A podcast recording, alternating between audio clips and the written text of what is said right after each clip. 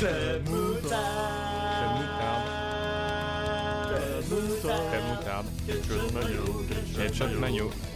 Moutarde. Moutarde. Oh yeah, the club of the mutard. C'est fini El club del mutardo. Club Club Moutard. Moutarde. Oh my god.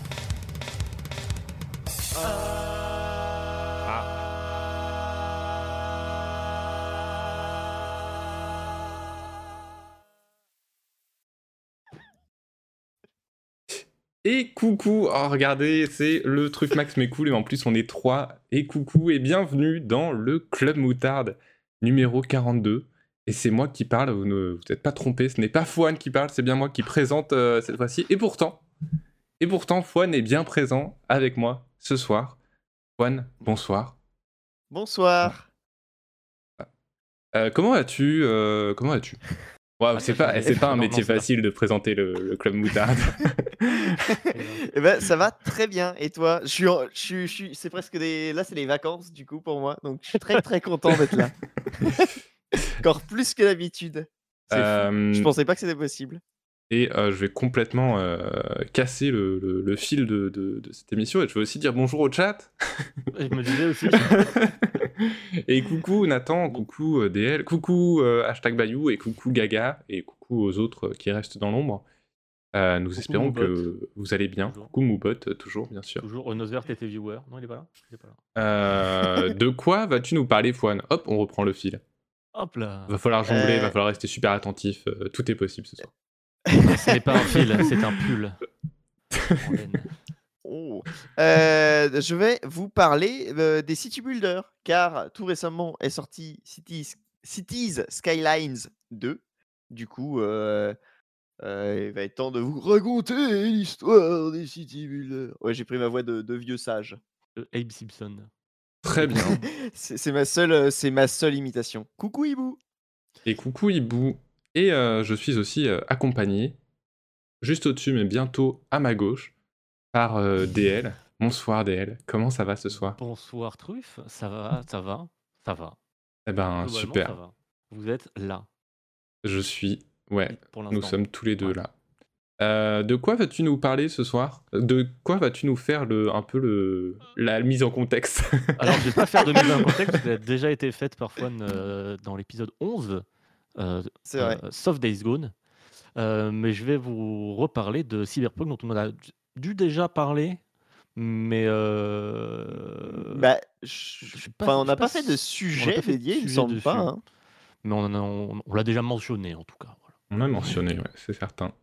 Et vu que le jeu atteint voilà, sa, sa maturité, sa fin de officie- officielle de développement, bah, c'était le moment de revenir dessus. Euh, Je sais pas, est-ce que vraiment on fait euh, L'instant lecture, non, je, Ah, à je voir, alors moi, je propose voir. euh, Ah, qu'on ne- fasse pas. J'aurais dû désactiver les récompenses de chaîne pour que ça reste audible pour, pour les gens qui nous écoutent euh, bah, euh, En- sur en le podcast podcast, audio, en quoi. podcast audio, mais pas en direct. Navré à Mm. eux parce que vous loupez un grand moment, grand moment de stream. Euh, mais c'est pas grave. Aujourd'hui donc, euh, le programme, parce que Et sachez-le. toi, Truffe, ça va? Ah oui, voilà. Ben moi, ça va très bien. Et regardez, c'est Et tu l'as aussi. Oh, le menu du soir c'est le menu Ah, du soir. Bon, j'ai mis Ah, City ah, Skyline 2 alors que c'est plus euh, voilà plutôt une Oui, rétrospective mais euh, du genre.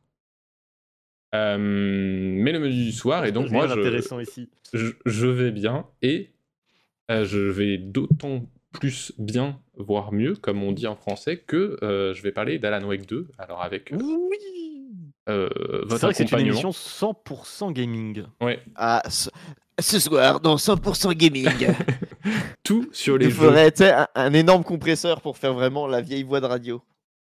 Hmm. Et on fait Euh, coupure pub avec des, des, des trucs pour Après, je peux faire la version FIP. Ce Ah, soir, dans oh. le Club Gaming FIP, nous allons commencer avec euh, Antoine Brousse qui va nous parler des jeux de construction de villes. waouh, je pourrais Aussi écouter deux heures de ça. hein. N'hésitez pas. à- Ensuite, nous aurons une chronique sur Alain Réveillé, deuxième du nom. Alain Réveillé, le deuxième. Par le studio finlandais du remède. Mais bon, euh, moi je vais bien aussi, puisque bon. Bah si, je t'ai posé si, on demandé. Il t'a demandé. ah voilà, monsieur. Ceci dit, Monsieur veut jouer les Calimero. ceci dit euh, je préfère tout de suite euh, préciser que On ce soit pour euh, les viewers dans le chat, mais aussi les auditeurs en podcast, euh, je risque de tousser beaucoup. Voilà, Oh bah. voilà, parce que la vie est faite de toussement. Est-ce que tu Et- risques de d'avoir le coude sur ton bureau, ce qui, ce qui fait des petits bruits euh, de micro et de, de tap-tap Oui. Dit-il en tapant du coude sur ton bureau. C'est parfait. Bah, finalement, c'est. Il y a plus En de vrai, la- la montage, hein, version, euh, la version euh, Twitch, c'est vraiment la supérieure version de- du podcast, parce qu'on a le son de Discord. Et donc, il n'y a pas tous les petits bruits euh, gênants euh, habituels qu'on a euh, quand on enregistre le micro. Ah, ben là, là aussi, en fait. Tous Bah oui, tout le temps. en en fait. vrai, Ah oui. non, tout le Mm. temps. En fait, la Maintenant, meilleure tout le temps. Pourquoi vous faisait pas ça depuis le début, en fait, d'enregistrer sur Discord? On- Ah, on- parce que on, ah, on se disait Discord compresse trop le son, tu vois, c'est pas la meilleure qualité. Du coup, ça rajoutait. Vaut mieux entendre tous les petits bruits. Faut, faut mieux entendre euh, euh, Le tout le monde jouer avec tout et n'importe quoi qu'il a sous la main. Notamment Voici ceci. une pile de pièces. hein, que- voilà. Euh, non que- mais du coup, du coup en fait ouais non, on, on gagne un temps de fou et en finalement le podcast sera même plus audible. Je je sais pas quoi dire. Et d'ailleurs, D'ailleurs, avant de, avant de démarrer, euh, on rappelle que c'est l'épisode donc, euh, numéro 42. On parle en ASMR puisque Hugo a débloqué le mode euh, ASMR. Ah oui. Euh, 42. Donc on, on- on salue nos amis de la Loire et plus particulièrement euh, de Saint-Étienne. Saint-Étienne. Saint-Étienne. Pourquoi particulièrement Saint-Étienne? Saint-Étienne. Parce que c'est la préfecture de la Loire, j'imagine. Ok. Donc on salue tout particulièrement un beau les. trigger word y a des Mais j'ai aussi envie de dire 4, 8, 15, 16, 23 et 42. 42. Voilà. Euh, donc, euh, si on suit le menu qui a été fait en amont, vous pouvez vous en douter, Ah. un tel travail a demandé du temps. Benoît. Et on salue Benoît Hamon, je l'ai. Oh, Euh, on va donc parler euh, en premier lieu, mais surtout Fouane d'ailleurs, de City Skyline et euh, le genre du- de la construction de ville, donc, comme vous l'avez bien nommé, et avec une petite musique euh, toute random tirée du trailer, parce que j'allais pas manquer euh, 3 heures d'OST que je ne connais pas.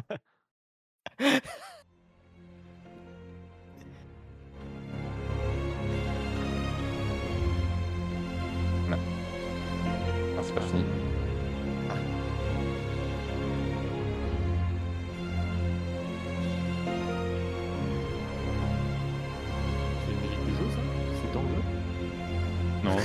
Trailer. Il n'y a pas joué au jeu.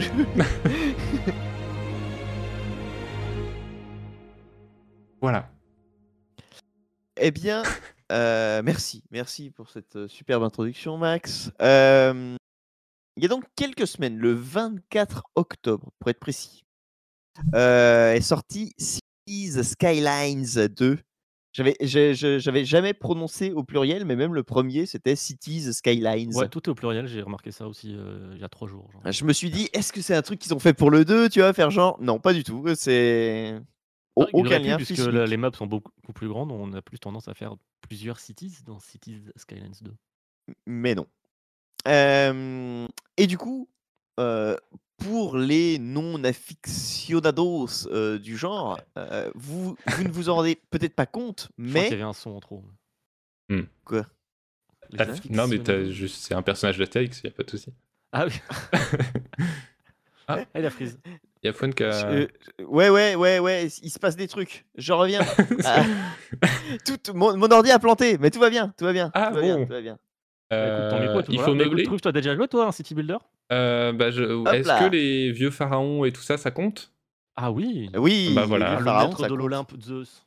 Eh ben, Ça Mm. me plaisait beaucoup, euh, mais je n'ai jamais réussi à replonger dedans euh, maintenant que je suis plus grand. Voilà. Euh, J'ai grandi. Euh, du coup, je peux reprendre. Donc, comme je le disais, euh, la sortie de Cities Skylines 2, c'est une sortie très importante euh, dans le, microcosme que sont les, jeux de construction de ville. Euh, car son papa, Cities Skylines, du coup, était sorti le 10 mars 2015. euh, et c'était le maître étalon, je dirais, la référence du genre. Euh, quand on pensait City Builder, le premier nom qui nous venait en tête depuis du coup maintenant 8 ans, c'était City Skylines. Mais du coup, avant de parler de City Skylines 2, euh, DL va devoir ronger son frein euh, car hein. il est temps pour Professeur Fouane de vous raconter une histoire. La genèse du. On n'a pas un petit jingle pour le professeur Fouane? Non J'aurais dit, il faut, faut que je m'achète une pipe. Euh, Faut refaire Ce un serait- générique de, de balade. euh, Ah oui, C'est- c'est déjà vrai. le tien, c'était Jurassic Park, non? Plus. Euh, non, non, non, je sais plus. Je crois que euh, je crois que tu, il y, a- il y avait une histoire de règles qu'on décrivait pendant deux heures. Euh, du coup, Je m'évoquerai. la genèse de City Skylines, euh, enfin non, des City Builders, pardon. euh, Les Cities Builder. des ci- Oh, les Cities Eh bien, Builders, il y en a plusieurs. J'ai j'ai été assez surpris, mais euh, Dont le trailer Elle euh, débarque en septembre, en décembre. là. elle est ultra, ultra euh, vieille. étant donné que le premier, l'histoire commence en 1964. Euh, et pour le jeu vidéo, autant vous dire que 1964, c'est extrêmement vieux. Pong est sorti en 72. Donc euh, on, est quand même. à, euh, à- bidouiller sur des ordis d'université. euh, en Exactement. Et c'est euh, d'ailleurs en 64, c'était un projet éducatif, en fait, le premier City Builder. Et du coup, comme vous vous en doutez, si Pong n'était pas sorti, il y avait zéro graphisme. C'était un simulateur textuel qui se nommait The, enfin qui avait été appelé The Surme- Sumerian Game, qui a été fait par William Mackay et Mabel Addis, qui vont donc développer ce petit jeu de gestion. On- on- le joueur y incarne trois souverains successifs de la cité de Lagash, du pays de Sumer vers les 3500 avant Jésus-Christ.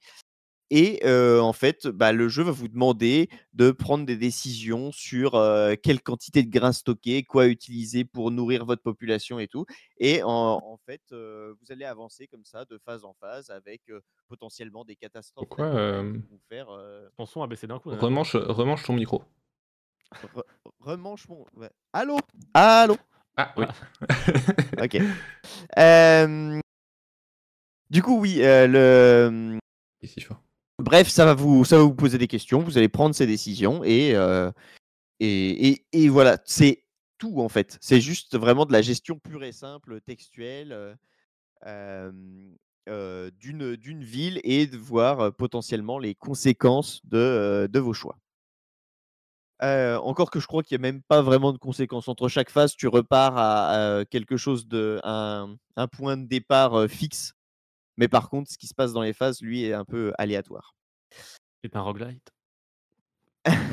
Non, non, je, je pense qu'à l'époque, ils étaient quand même assez loin même du concept. euh.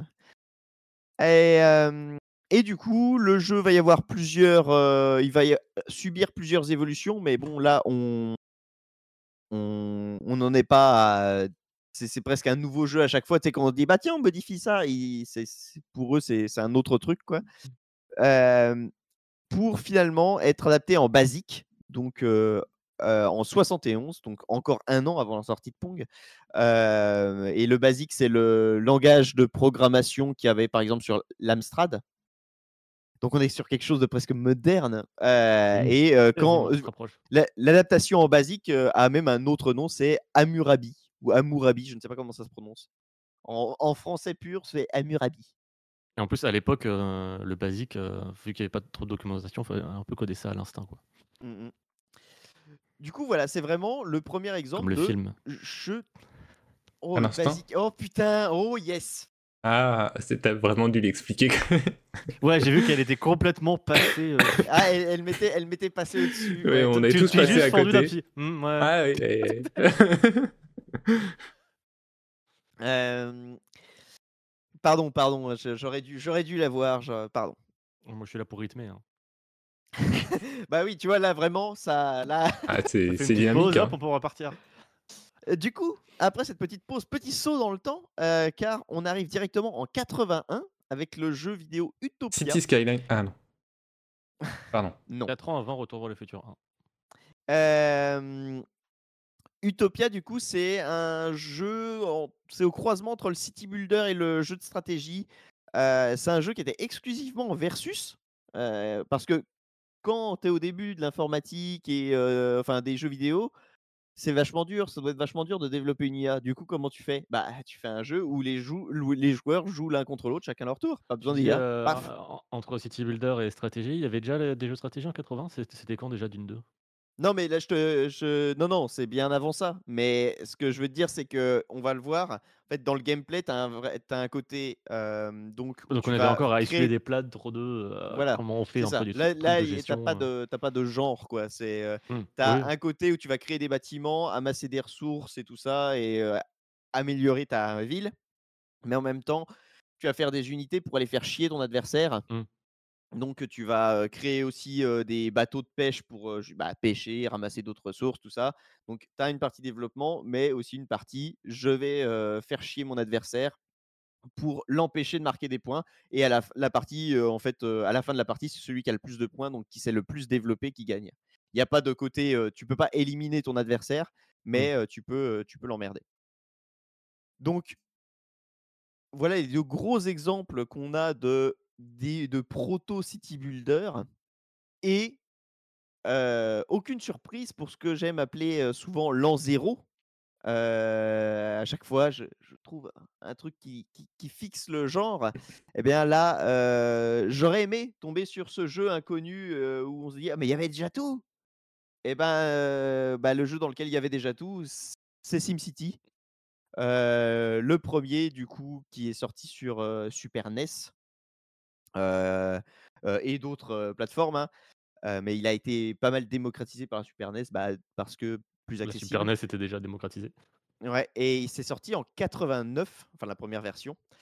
Euh, et ouais. du coup, en fait, euh, bah, c'est pas l'an zéro du City Builder pour rien, parce qu'en effet, il y a énormément qui était déjà dans euh, SimCity, vraiment toute la base, les quartiers résidentiels, commerciaux, industriels, euh, devoir faire euh, des, de la, la police pour euh, met- mettre un peu l'ordre, les problèmes, euh, euh, donc l'électricité, l'eau potable.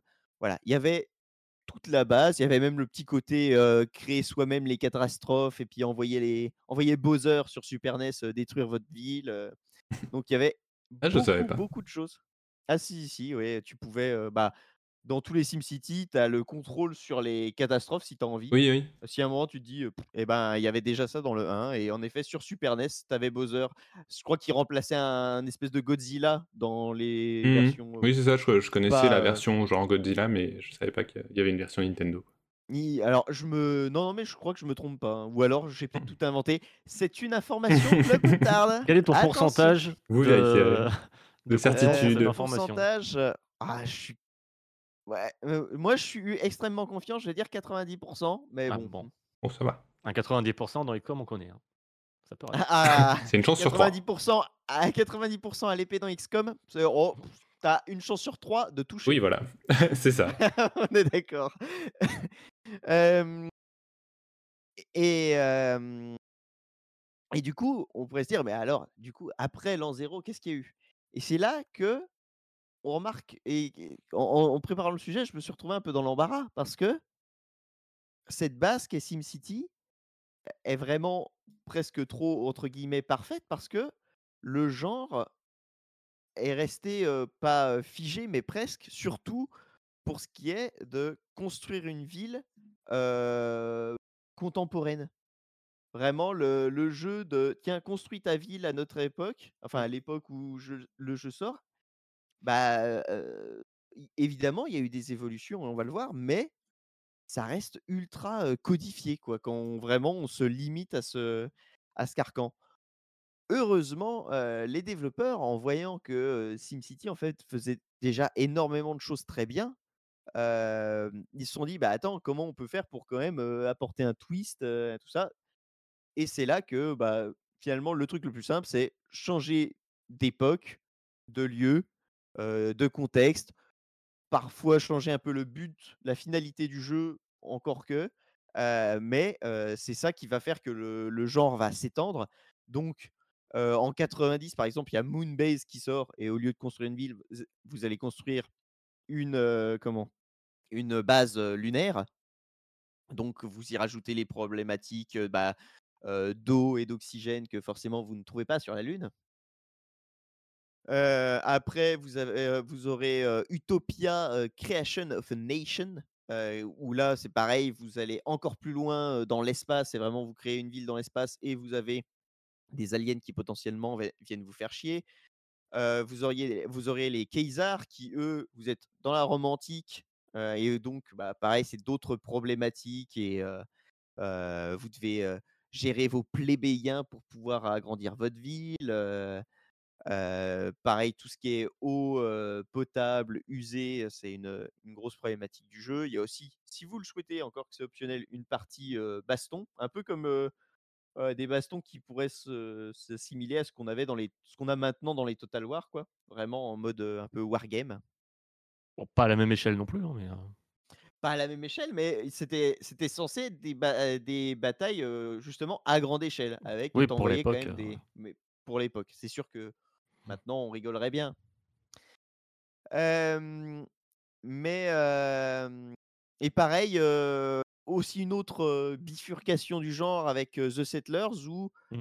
en plus d'un mode juste bac à sable, là c'est plus on vous propose des missions avec des objectifs bien précis et ça vous permet d'avoir une, une comment Bah, ouais, d'avoir une progression, en fait, dans le jeu, pas juste, vas-y, fais to fais-toi plaisir et fais ta ville. Là, vous allez pouvoir progresser et c'est je crois qu'il y a 50 missions dans The Settlers. Bref, ça tu as plus une notion, de je dirais «de durée de vie» entre guillemets, mais Mais mine de rien, juste ces twists-là, euh, que ce soit de setting, que ce soit pour euh, Settlers ou les Kaisers, etc., ça ajoute quand même énormément la progression de, du genre en termes de mood. Ça te transporte tellement, je trouve. euh, Enfin, en soi, un city builder, tu as vraiment le, le visage collé à, à ton environnement et t'influes sur ça. Donc évidemment, euh, d'être dans un... de changer de contexte, ça change complètement le, Et le, le goût du jeu. ouais. est-ce que tu vas parler de Frostpunk? Puisque Nathan nous dit que pour lui, c'est le city builder qui essaye le plus de sortir du carcan initié par euh, SimCity. SimCity, pardon. On on j'allais pas en parler tout de suite, mais Spécifiquement, oui, heu, oui, oui. dans les dans les faits, heu, ouais, Frostpunk, en effet, c'est Mmh. bah, en fait, c'est ça qui est marrant, c'est qu'à partir de bah, donc cette base qui est SimCity, après en, en divergeant et en changeant les, euh, les, les contextes et tout ça, on arrive vraiment à, euh, à bah, pas mal, quand même pas mal de jeux différents. Et en effet, Frostpunk, il a réussi vraiment à se démarquer. Déjà, il est vachement. T'as, enfin, t'as un mode bac à sable, mais pareil, enfin, dans l'esprit des missions de Settlers, c'est des, plus des scénarios que tu as. Où, du coup il se passe plein de choses et qui vont influer sur la manière dont tu vas, gérer ta vie. Tu as un côté, prise de décision politique, bien plus puissant, bien plus fort que dans, n'importe quel, comment? Que dans, bah, que dans un des des city builders classiques quoi. Là, les les décisions C'est politiques, que aussi c'est à plus petite euh, échelle, donc ça, c'est à Mmh. c'est à plus petite ça échelle, sur. euh, c'est très, très, bah, c'est presque, comment? Ah, j'ai C'est presque de la c'est presque simulation de colonie, c'est limite. euh. ouais, c'est ça et c'est les décisions que tu prends, autant dans un city builder, je dirais classique, tu es très éloigné, tu vois? Tu tu es un Oui. maire, tu es entre le maire et Dieu, Mmh. alors que là, les décisions que tu prends dans un, Frostpunk, ce qui est vachement bien, c'est qu'elles sont vachement plus viscérales, quoi. Ça va vraiment être des décisions qui vont te te marquer, qui sont dures à prendre parfois et où où et à des tu te retrouves à des moments à dire, «Ah, il y a pas de problème, je vais faire travailler les enfants. Ouais, ouais, ouais, on en a besoin». Donc à quoi sert l'école? Donc ouais, c'est vrai que Frostpunk, il il a, bien, il fonctionne très bien et je trouve que même enfin, je crois je je sais plus si c'est dans ma tête ou il va y avoir un 2. Non, non, il va y avoir Je un crois 2. pas, hein? Ah, il va y avoir un 2 Une Oui, info Club Motard ou pas? Ouais, C'est sûr 100%. 100%. N'est pas une info Oh là Club là. Motard. Le 2 est bien prévu, très bien. Mais tu vois, je me. Enfin, faudra voir ce qu'ils vont faire en fait. Je suis curieux de voir ce qu'ils vont faire parce que je trouvais qu'en lui-même, le 1 était une très belle nouvelle. Enfin, presque était complet quoi. Donc j'attends de voir ce qu'ils vont faire pour le 2. Et il y a, il y a aussi Anno. du coup, le premier Anno, lui, qui mettait plus l'accent sur un côté militaire, qui était assez absent des autres jeux. Bah Un côté justement, j'allais. la série a un peu abandonné pour se euh, concentrer sur le côté chaîne de production, etc., qui est un peu puzzle game, optimisation de l'espace. Mais il y avait ce truc ouais, de d'enjeux militaires euh, qui était un peu, un peu nouveau. Mais- Bah, tu vois, il y en a beaucoup, hein, mine de rien, euh, qui, qui faisaient du militaire en même temps que le City Builder. Il y avait Blizzard et tout ça. Putain, j'arrête pas de taper dans mon micro. Mais euh, il y avait aussi ce truc. La frontière est toujours un peu euh, floue entre City Builder à tendance militaire et STR à la. euh, peut-être pas Cossacks, peut-être pas une, parce que ça c'est vraiment du, du wargame, mais euh, à la Age of, tu vois, ou Ouais. enfin Age of Mythologie. Quand j'y jouais, moi mon but le- c'était juste de faire des belles villes. La guerre, je m'en foutais. Et Toujours été frustrant, ouais. Parce que moi, je voulais jouer à Age of euh, Mythology, mais dès qu'il y avait des combats, bah, j'ai arrêté de jouer en fait. Ouais, jouer à Et- 1800, tu peux désactiver les combats. Euh, Et du coup, oui, euh, voilà, avec euh, The Settlers, il y a aussi Anno, en effet, qui, a- qui est apparu. Et on arrive directement dans les années 2000, du coup, euh, ou presque, parce que sortie de SimCity 3000, forcément, tu es en 2000, tu vas pas sortir Sim- SimCity Bah non. 2000, ce serait, ce serait ridicule. Euh, qui sort du coup en 99. Entre SimCity et SimCity 3000, il y a eu SimCity 2000, qui était vraiment euh, une belle, euh, une belle suite, quoi, qui a apporté plein de choses et qui a vra- vraiment bah, repris la place de son papa. Euh, SimCity 3000, lui, euh, plus compliqué. hein. Euh, Il y a des nouveaux systèmes, mais qui finalement marchent pas très bien. Euh, sont pas euh, finalement assez bien implémentés pour que ça fonctionne. On va voir que finalement euh, l'histoire n'est qu'un éternel recommencement. Et du coup, arrive en 2001, mat- euh, quand le successeur de SimCity est pas en forme, enfin de SimCity 2000 est pas en forme, il y a des petits jeunes qui se disent, voilà, il y a une place à prendre, mais on va quand même mettre un petit twist. Du coup, Tropico sort en 2001. Tropico, euh, bah, City Builder, dans lequel vous incarnez un dictateur. Ce qui est marrant parce que au final, d'un point de vue euh, vraiment gameplay, ça ne change, enfin gameplay, euh, ça ne change rien. Donc on pourrait se dire, bah, je suis euh, dictateur, je peux prendre n'importe quelle décision. Ce que vous faisiez Oui. tout à Mhm. fait quand vous étiez maire de SimCity. Ça enlève beaucoup de, Euh, de morale, juste. Euh, voilà. Par contre, Oui. ils, ils se sont amusés avec, à partir de ce point de départ, vous pouvez faire, enfin, ils ont vraiment euh, euh, su- dé- Ça déroulé la pelote de laine. psychologique de Ouais. dire. euh, Ouais, ouais. allez, Oui, oui, non, mais voilà, c'est très, Ouais. très drôle. Dans Euh, les Tropico, règles du jeu. La règle du jeu, en fait, euh, là où un city builder, si euh, ta ville elle marche pas, euh, si y a- les gens sont pas contents et tout, euh, bah t'es pas fort au jeu, quoi. Alors que dans Tropico, si les gens sont pas contents, bon, c'est pas grave, tu vas, tu vas trouver ton profit ailleurs, et c'est ça qui, que Oui. j'aime beaucoup aussi. Oui, ça, ça donne un, crée un shift de, un peu dans. Dans la Avec toujours, alors je sais pas à partir duquel c'est, mais le, les élections qui peuvent finalement vous faire perdre la partie, Mm. alors que dans un builder classique, au final, tu peux rarement priori, perdre. euh, mère à vie, quoi. Mère de droit divin. c'est exactement ça. Donc, euh, il y a eu quand même jusqu'à, il y a eu 4 suites hein, maintenant, on a Tropico 5. Je sais pas si le 6 a été annoncé ou si. Y a pas un Tropico 6 Non, C'est le 5 le dernier? Il me semble qu'il y a le Bon. 6. Ah bah il y a peut-être le 6. Info Club Eh, Moutarde. une info que le moutarde. Décidément. Tropico Euh, 6 en 2019, il y a 4 ans. Ah bah alors euh, j'ai j'ai mal compté. Super. Euh, mais du coup, euh, après euh, Tropico, en 2004 arrive SimCity 4, du coup 5 ans après SimCity euh, 3000. Et là, Et là. euh, non, là, là non, SimCity 4, is ok. Ah, bah, oui, non, mais. Non, oui. Et là, en mode. euh, boum ok. C'est nous les patrons. Eh ben, c'est exactement ça. C'est SimCity qui arrive, il fait ah, attendez, oh, bon, oui, on a eu des errances, machin, mais euh, SimCity 4 est vraiment un très bon city builder. Il y a en plus des extensions, l'extension Rush Hour qui vous permet de gérer la circulation de manière vachement précise pour parce que c'était toujours un problème, dans les city builders, contemporains et du coup, voilà, ça redevient, le patron pendant une petite dizaine d'années et la 2013, heu, année du drame, hem, parce que sort SimCity, pas de numéro, reboot, finalement, reboot. Les Ils ont fameux. rebooté un peu trop fort. Cities XL, c'est pas sorti en 2009 ou 10 le premier? Heu, Ah, aussi peut-être, mais j'avoue que City 2010. XL, oh, Oh, c'était bien Cities XL. Bah, j'ai C'était jamais, grand, euh, les... Enfin, les maps étaient grandes et ça c'était cool. Et les- l'architecture des, des bâtiments était assez, assez chouette. je les ai tout. jamais trouvés le peu que j'avais essayé, j'avais jamais trouvé ça mieux que SimCity 4. Ah, mais j'avais jamais joué à SimCity 4. Heu heu, du coup, heu, 2013, heu, le nouveau SimCity sort et c'est, nul.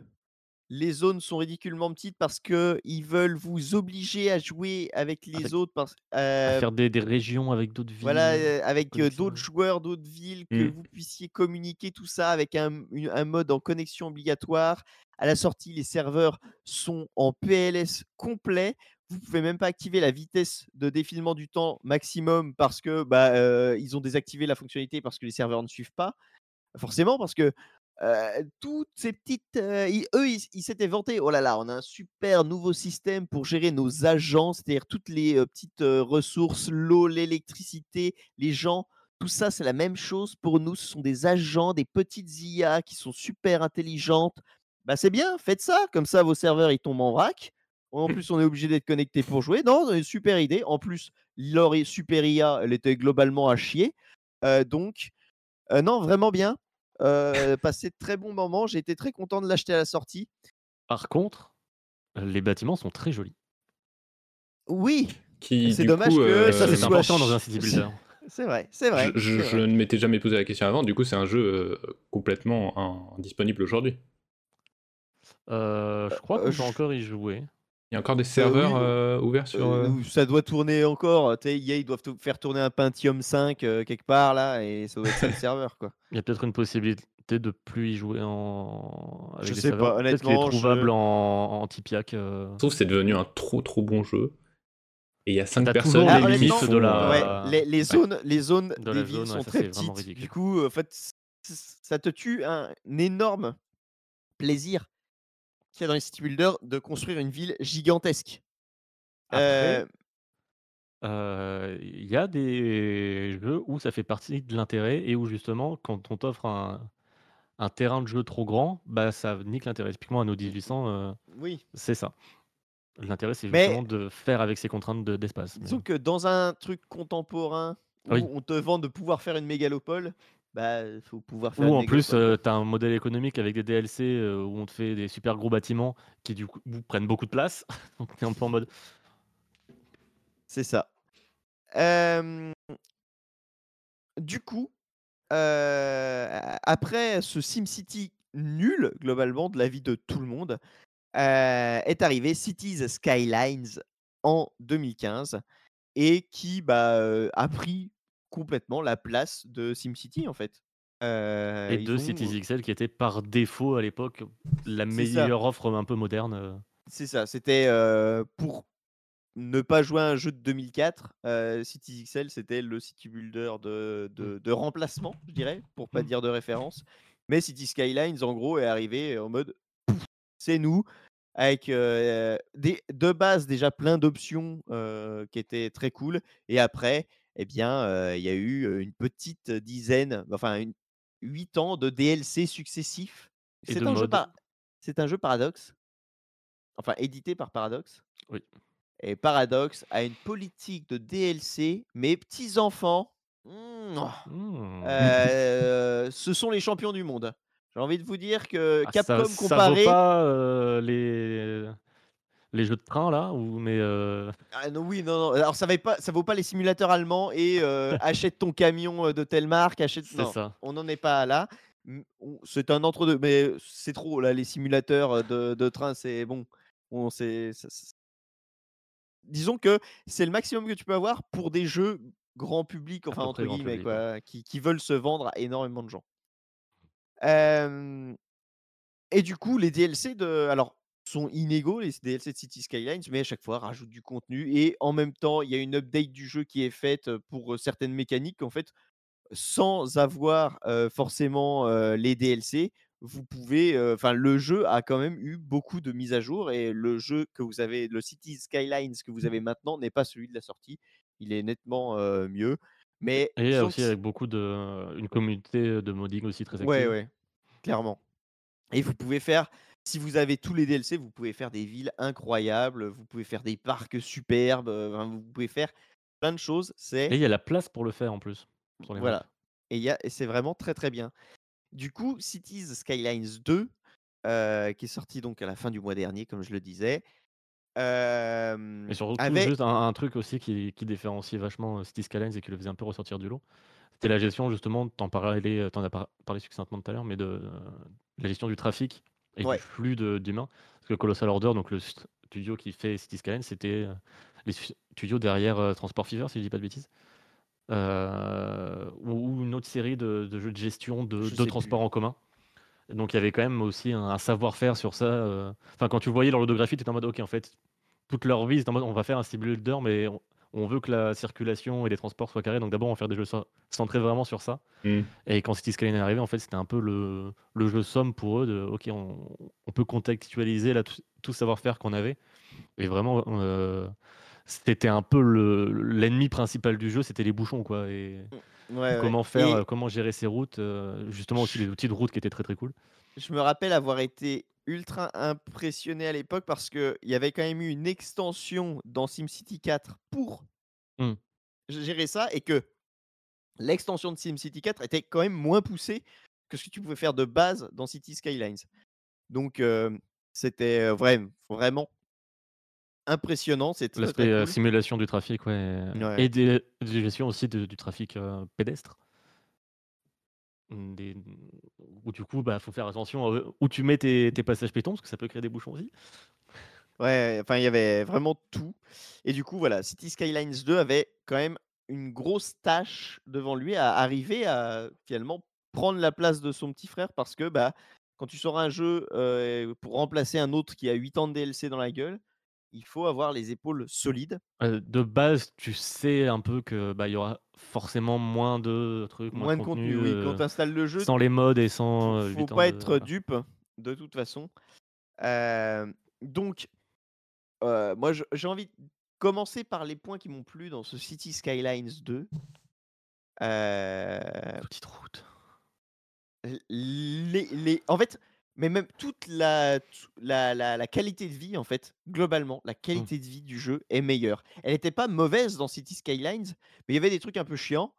Euh, et là, ils ont réussi, tout en gardant bah, la complexité de, et donc l'intérêt d'un city builder dans euh, l'agencement des éléments, c'est plus simple à- de faire les choses.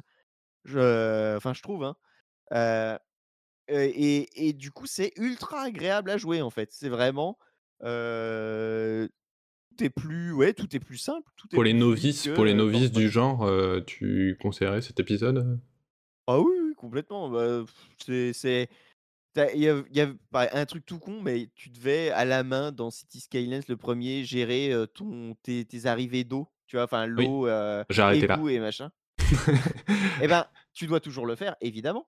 Mais c'est très, c'est beaucoup plus simple parce que toutes les routes que tu mets euh, ont en fait en dessous hein, le système euh, de distribution d'eau et de, d'évacuation d'eau.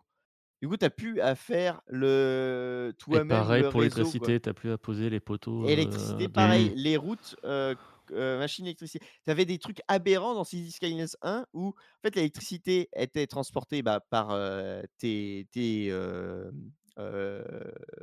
générateurs et les câbles électriques.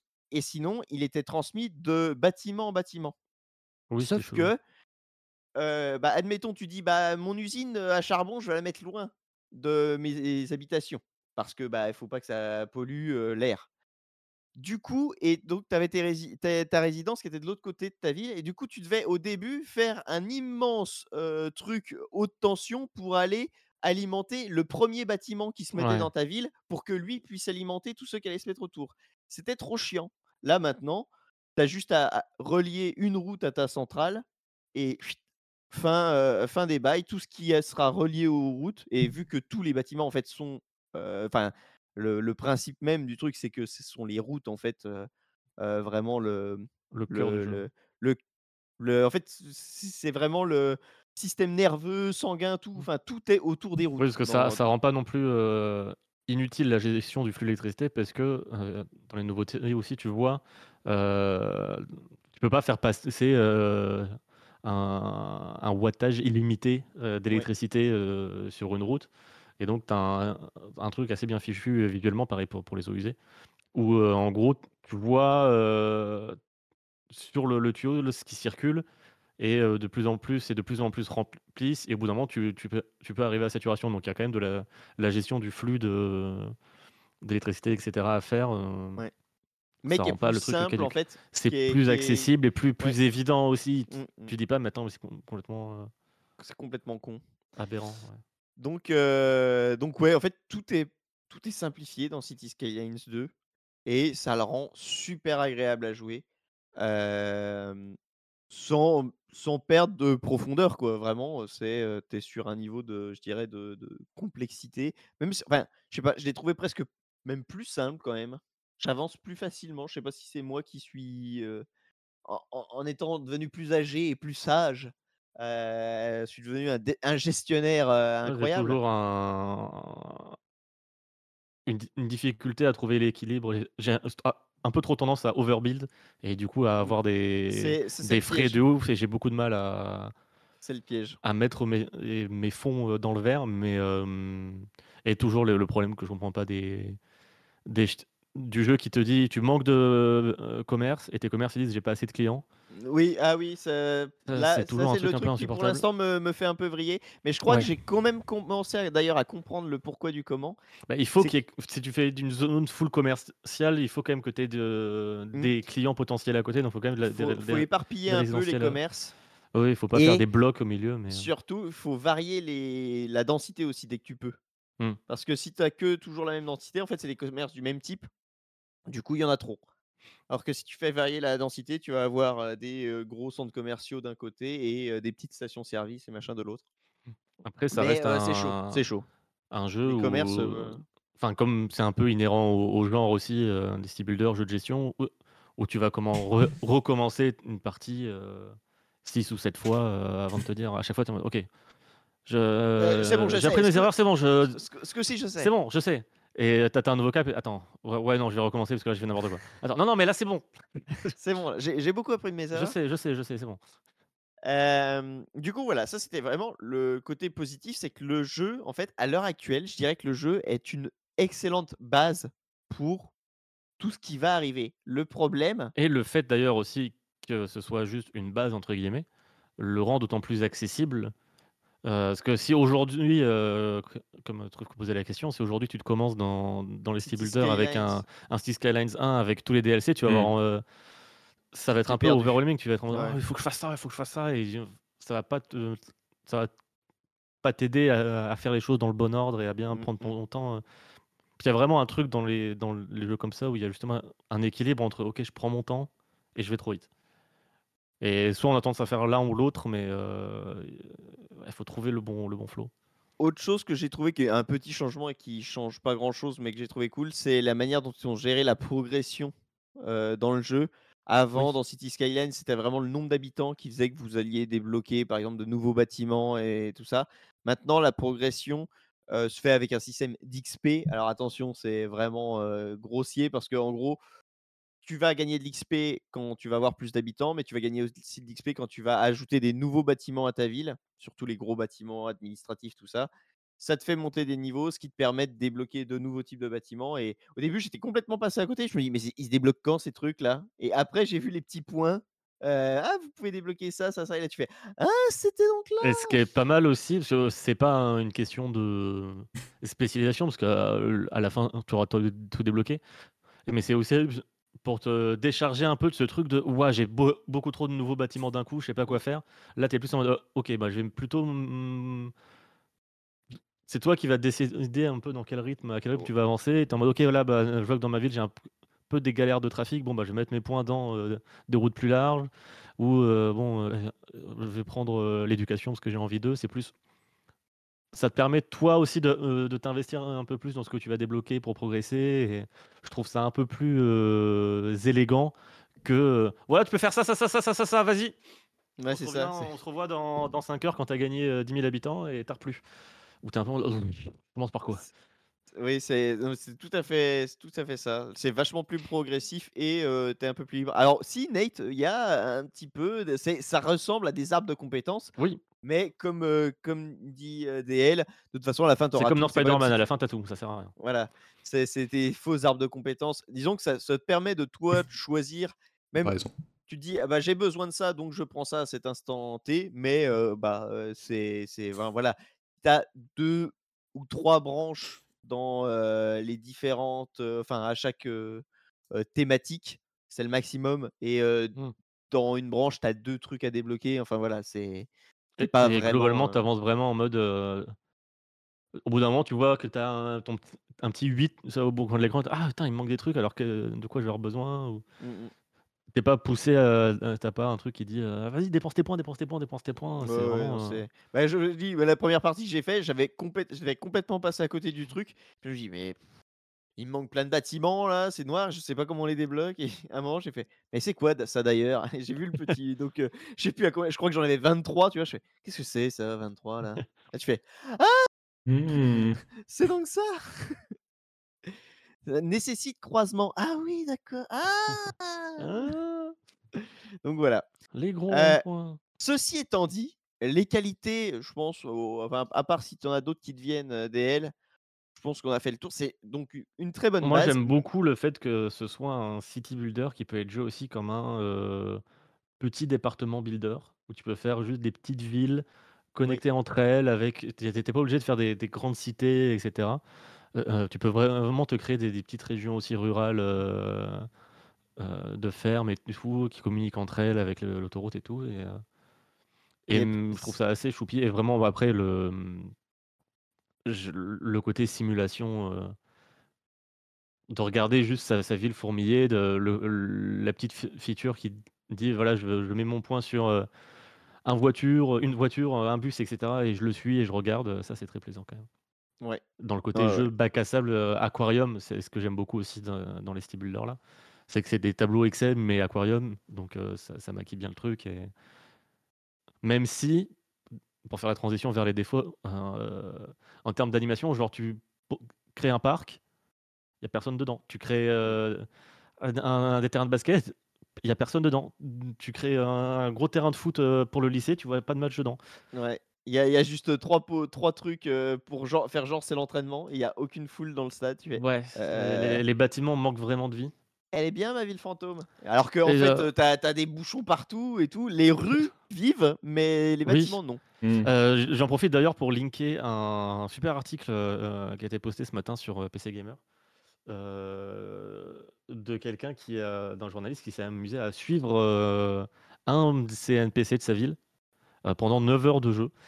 Et euh, ça met en exergue juste- justement ce côté un peu manque de vie euh, où les personnages en fait ils font rien, juste ils errent sans but. En plus, euh, il a appris que bah, quand un personnage rentre dans un bâtiment et ressort, il n'a plus le même physique.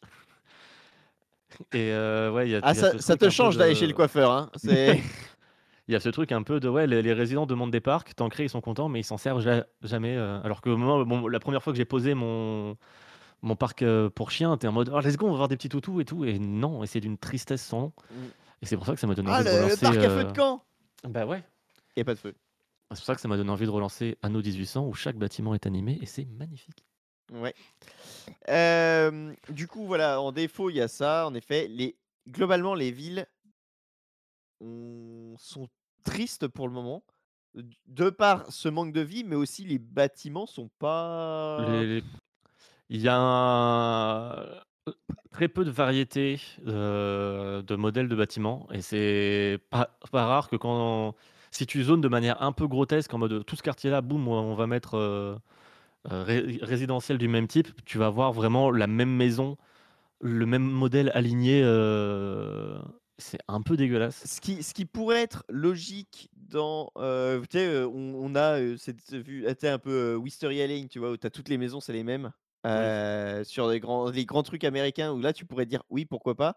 Mais il y a un. y a- vous avez moyen, et ça, j'avais trouvé ça cool à la base, c'est tu peux définir le style de bâtiment. Tu as style euh, américain, Américain ou européen. ouais. ou européen. Et c'est vrai que on voit la différence et c'est Mmh. très cool, mais au final, bah, euh, comme tu dis, il y a trop peu de C'est vrai qu'au bout d'un moment, j'étais en mode à vraiment euh, très pinaillé sur le, le zonage pour al- alterner. Alors ici, hop, un peu d'européen, hop, un peu d'américain. Là, on va mettre des petites boutiques pour pas, pas av- avoir euh, un champ à perte de vue de- du même putain de bâtiment. euh, ça, vraiment, ça me, ça me sort pas vraiment aligné Mm. pareil et tout. euh. En plus, dans le zonage, c'est très bizarre comment le zon- zonage fonctionne parce que le zonage est lié au- aux routes. Et parfois, quand tu vas, tu vas faire un, un rectangle et tu vas avoir des, des trucs qui vont pas être bien alignés ou. Enfin, c'est très. Tu vas avoir des moments où c'est assez bizarrement fichu, où tu vas avoir de- des bouts de maison qui dépassent ou. euh, ou même la manière dont le jeu gère le. Les. Comment ça s'appelle? Euh, croissant. Le relief Les- le relief. Le relief où, où, en fait les maisons ne se construisent pas sur une pente, elles vont aplatir au milieu de la pente, donc ça donne un Ouais. truc assez vilain. Je sais plus si c'était comme ça dans le premier aussi. Euh, Euh, Peut-être. il me semble que si, il me semble que si, mais, euh, ça, ça, reste, ça euh, ça reste assez moche. Du coup, tu es obligé de terraformer pour que ce soit joli. Je trouve faire des villes plates, c'est un peu dégueulasse. Mais du coup, ouais, il y a voilà, l'esthétique des villes qui est pas fou. Bah, la conséquence évidente du fait qu'on repart à zéro euh, d'un point de vue contenu, euh, t'es vite limité, entre guillemets. Il n'y a pas énormément de choix de bâtiments. Euh, de... Enfin, il y a... t'a- T'arrives vite au bout de tes options. J'ai été surtout très déçu sur tout ce qui est tourisme. Euh, pour l'instant, il y a zéro option, quoi. Tu peux vraiment pas faire grand-chose. C'est un peu triste. Hem, donc, donc voilà, le le jeu est une excellente base.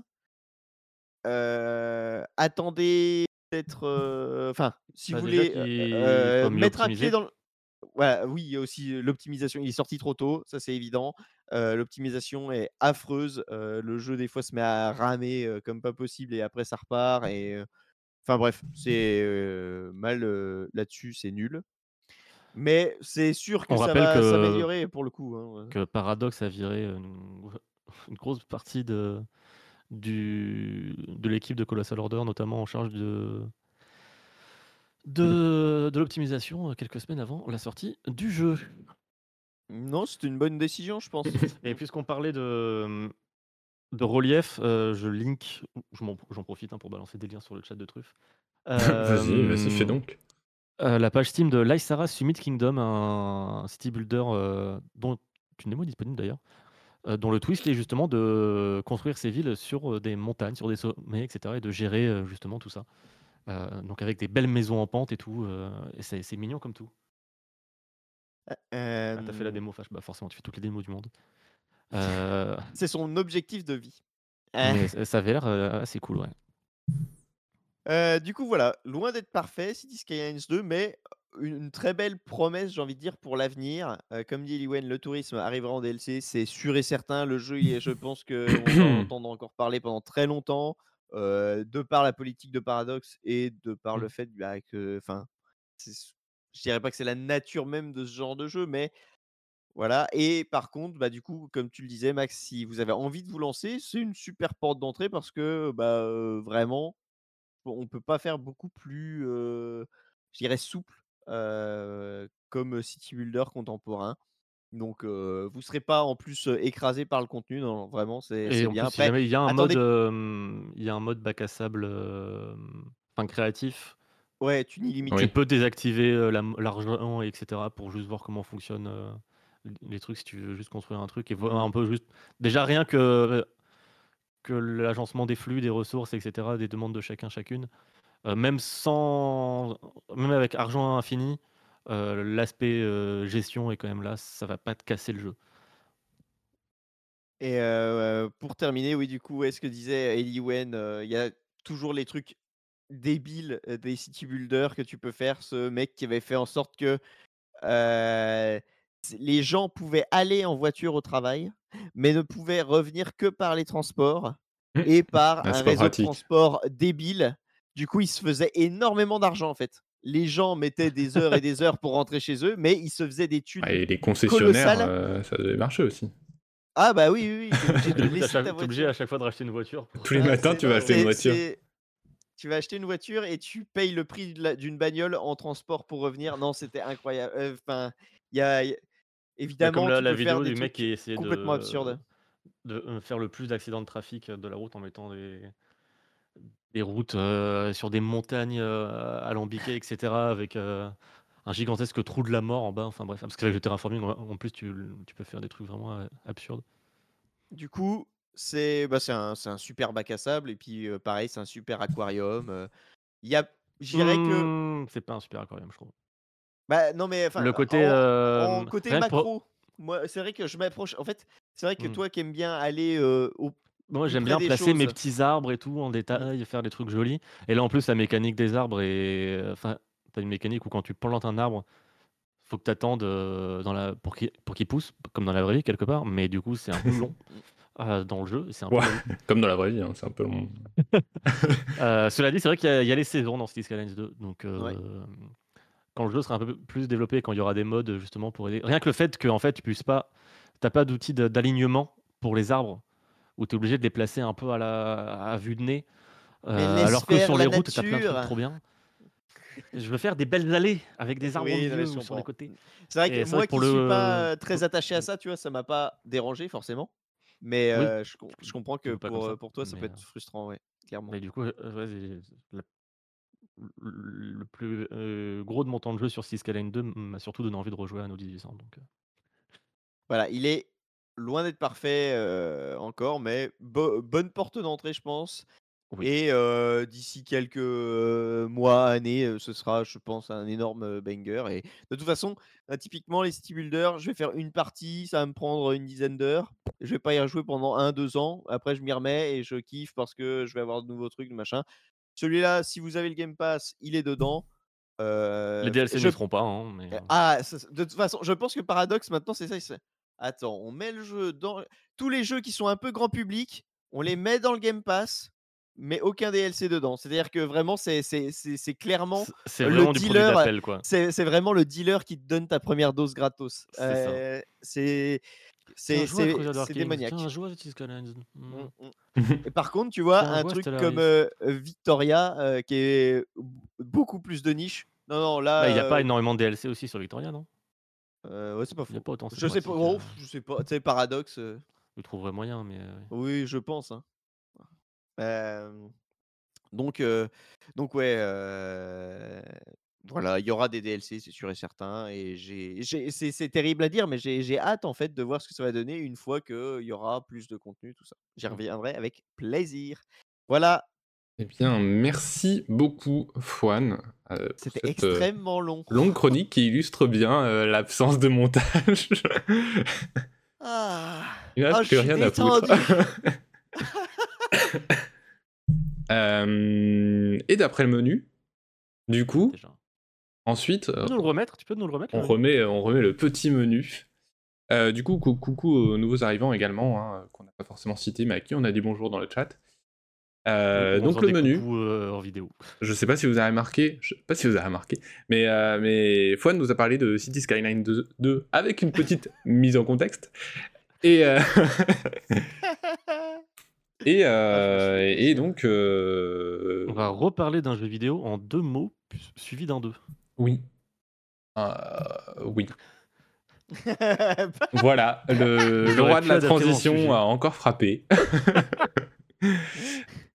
Euh, et donc, euh, bah, je vais vous parler, mais très certainement avec euh, Damien et, et vous dans le chat. Ah, tu vas nous faire une mise en contexte de Remedy? Euh, non, en vrai, pas trop. Mais donc, on va parler euh, d'Alan Wake 2, euh, musique.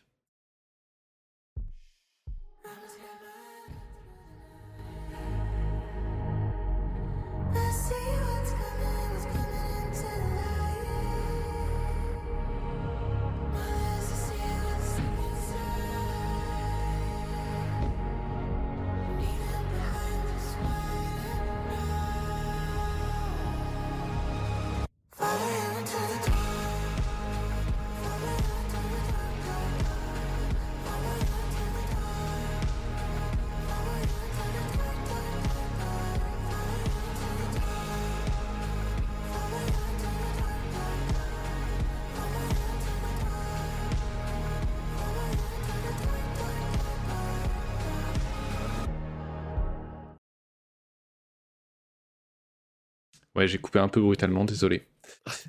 Non, il y a eu un petit fading, un petit fading. Oui, un petit fading, mais Euh, euh, avant, assez avant- brutal. avant que tu commences, je tiens à prévenir, j'ai demandé expressément à ce qu'il n'y ait pas de spoil parce que j'ai pas encore joué au jeu. Euh, du coup, vous pouvez rester, euh, qui que vous soyez, euh, tout ça, normalement, vous ne serez pas spoilé euh, par la de chronique toute de, façon, on n'a Max. pas, on n'a pas envie de le spoil. Euh, normalement, Euh, vous ne serez pas spoilé par l'intrigue. euh, Il y aura du spoil sur Alan Wake 1. Euh, après, euh, on va parler des thèmes du jeu de, de- et de ce que ça raconte malgré tout, mais sans forcément parler de l'intrigue à proprement parler. Euh, rien compris. hein. de toute façon, on comprend rien, rassurez-vous. Euh, et oui, le, Nathan disait le choix de la musique a été déchirant. oui, encore une heure, une heure avant, avant l'enregistrement, je, je demandais à, à DL son avis sur euh, est-ce que je peux mettre cette musique ou est-ce qu'il vaut mieux pas pour euh, laisser euh, une certaine forme de surprise? Et du coup, il m'a déconseillé de la mettre et, et c'est sûrement judicieux. Mais c'était frustrant. Mais voilà, Alan Wake euh, 2, ou comme diraient les ombres qui nous poursuivent dans l'aventure, Alan Wake. Mais euh, ils disent pas le, le 2. Le 2. Ils ne disent pas non Le plus. jeu, le jeu est donc raté. Ils ne disent Literally unplayable. Ils ne disent pas non plus que ça fait 13 ans qu'on attend l'aventure. Et contrairement aux fans de Kingdom Hearts euh, qui ont eu droit à 17 épisodes soi-disant spin-off mais qui faisaient parfaitement avancer l'intrigue, on n'a pas eu grand-chose à se mettre euh, sous la dent pour nous préparer au grand retour. Alors certes, euh, il y a bien eu American Nightmare en 2012 et le DLC euh, AWE pour Control en, en 2020, mais ces deux contenus se sont révélés plutôt anecdotiques. Euh, et donc, très- Attends, mais AW2. AWE. eux, Ah, ouais. euh, ah j'ai entendu 2, je me Et suis oui, dit. et ah en ouais, plus, AWE ne veut Ah pas non, du tout dire Alan Wake. euh, Mais ça aurait, Expansion, été, bah ça aurait été génial. Faut, faut leur dire. Ah, je crois j'ai- qu'ils je j'ai crois cru- qu'ils ont fait exprès de l'appeler comme ça parce que c'était le DLC Alan Wake pour le coup.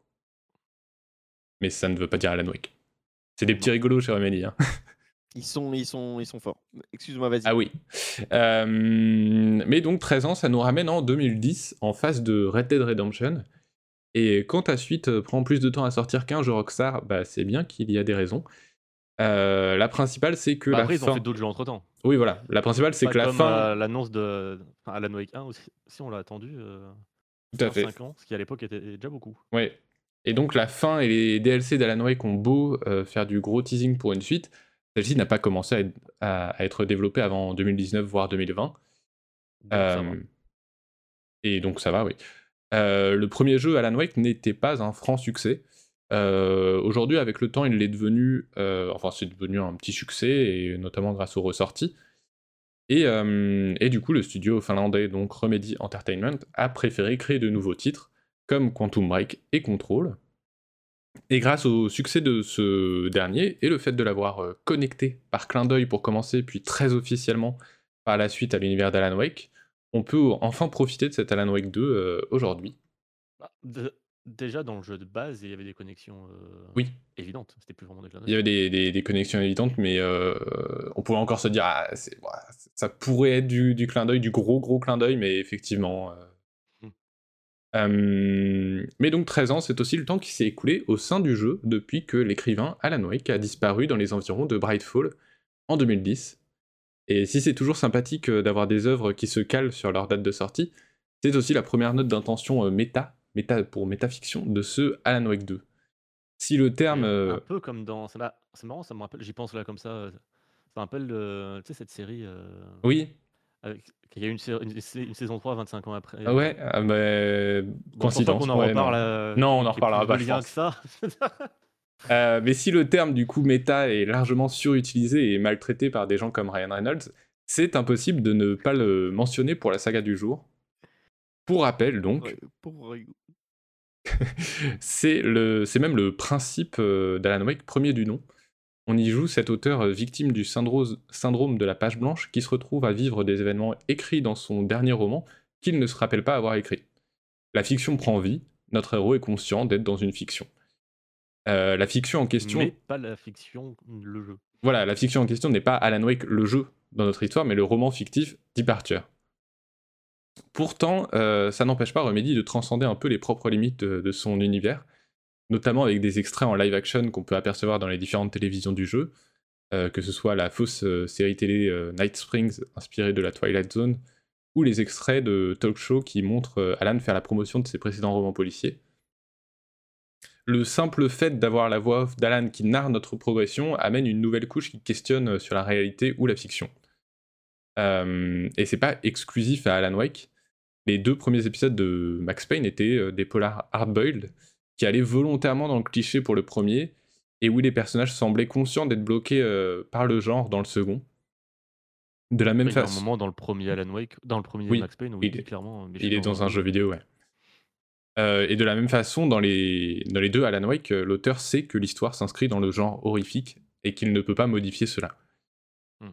La... Le saviez-vous Le visage de Max Payne est en fait celui du, du patron du, pardon, du studio, du Samuel studio. Remedy. On, va en reparler aussi. la, la mise en abîme va plus loin encore quand on connaît les troubles qu'a connu le développement donc euh, d'Alan Wake, qui a commencé donc avant 2005. Euh, et pendant au moins 5 ans, le jeu a changé, a muté, a dû abandonner nombre d'idées et réduire euh, son ambition. Euh, C'était quand même censé être un peu euh, beaucoup, Un enfin, beaucoup plus ouvert, oui. Enfin, c'était censé être un Daily Premonition, mais avec du budget.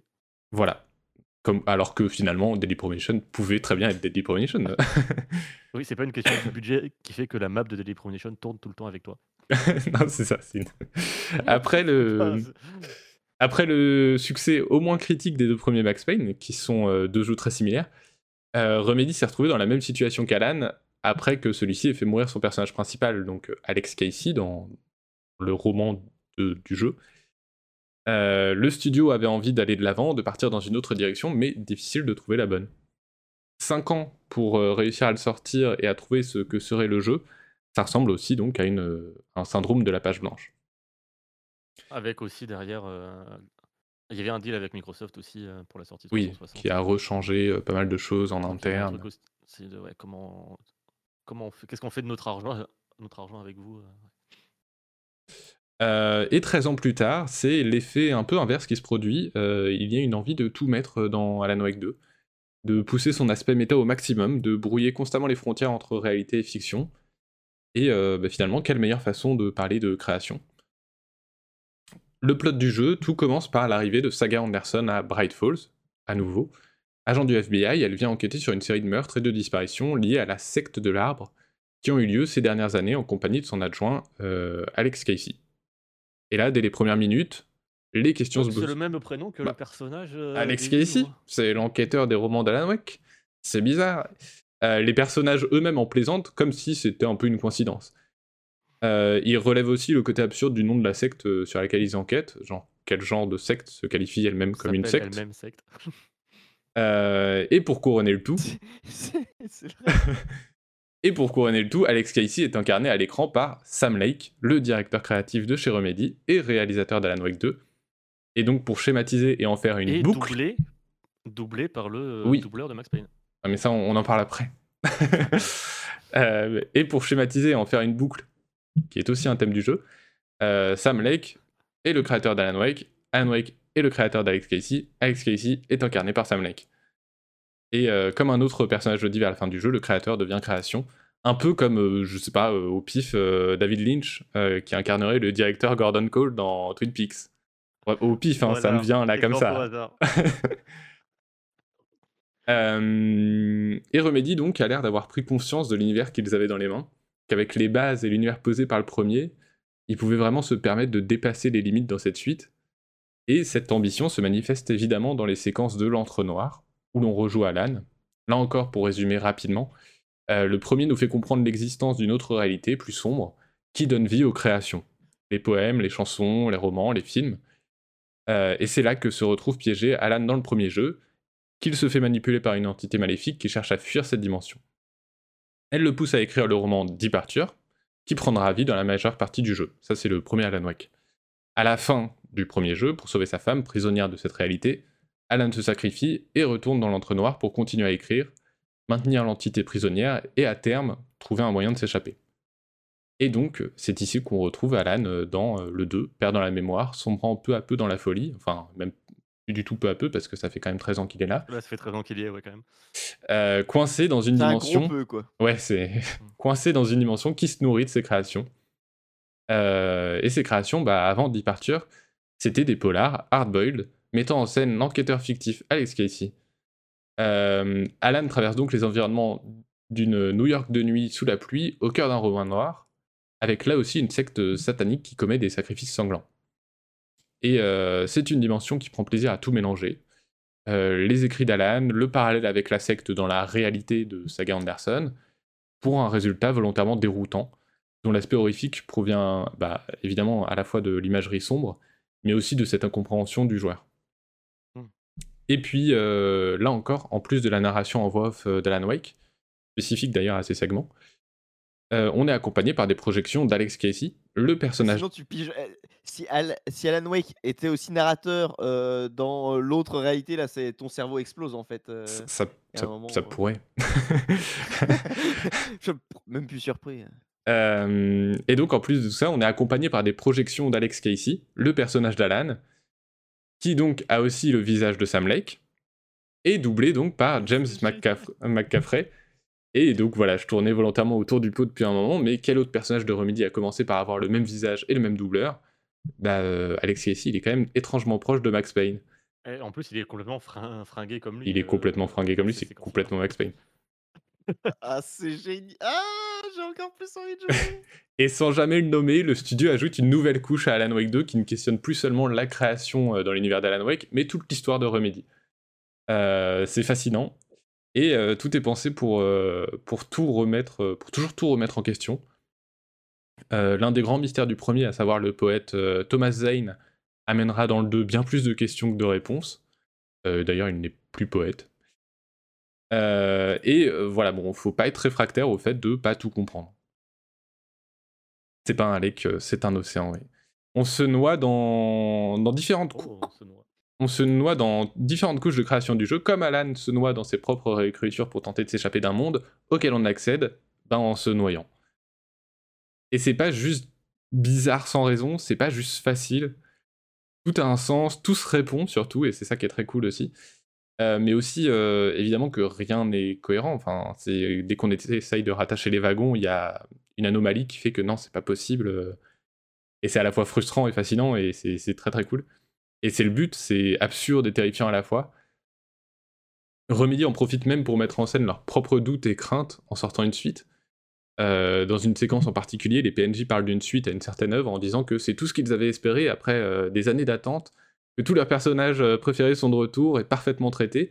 Et euh, bah, c'est super drôle. Euh, mécaniquement, le titre rajoute aussi une couche de lecture avec des séquences d'enquête où Alan doit lui-même réécrire les scènes dans lesquelles il se situe pour se rapprocher de son objectif. Ce qui change directement les décors dans lesquels on, se balade. Et, Chaque décor existe en plusieurs versions et c'est un truc de ouf. Ouais, et là c'est vraiment une prouesse technique euh, qui est très cohérente en termes euh, narratifs, mais une prouesse technique aussi parce que bah, euh, enfin, dès qu'on réécrit la scène, le décor change en direct sous nos yeux. Et c'est extrêmement stylé. Et tout ça est donc extrêmement jouissif. les liens se font au sein du jeu, mais aussi en dehors du jeu et même entre les jeux. C'est pas juste briser le quatrième mur pour faire du clin d'œil, c'est briser le quatrième mur pour quitter la scène et réaliser que le théâtre lui-même est entouré de quatre murs. Et euh, c'est génial, c'est sans fin, c'est intriguant, fascinant, passionnant, parce que ça pousse euh, aussi évidemment à la réflexion euh, sur la création, sur qui est artiste, à quel moment les œuvres nous échappent. Et, et c'est évidemment aussi très mystérieux, et comme le disait Stephen King, les cauchemars ne relèvent pas de la logique, et les expliquer n'aurait aucun intérêt, ce serait contraire à la poésie de la peur. Cette citation, Comme le dit Alan Wake, cette Non, citation, Alan Wake 1. voilà, c'est le, le- le premier Alan Wake s'ouvre euh, sur cette citation de manière assez peu subtile, comme pour se rassurer. On cite un grand auteur horrifique à la fois pour annoncer la direction de notre aventure, à la fois par modestie face à son œuvre. Dans Alan Wake 2, non seulement la voix d'Alan ne fait pas de citation particulière se référant à une autre œuvre, mais en plus le premier et je crois seul personnage qui cite un, un auteur euh, réel se fait immé- immédiatement tuer.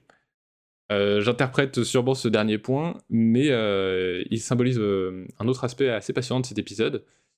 Alan Wake 2, c'est un jeu très référencé, plus que jamais, mais il n'a plus besoin de se raccrocher à des noms ou des citations qui ne sont pas les siennes.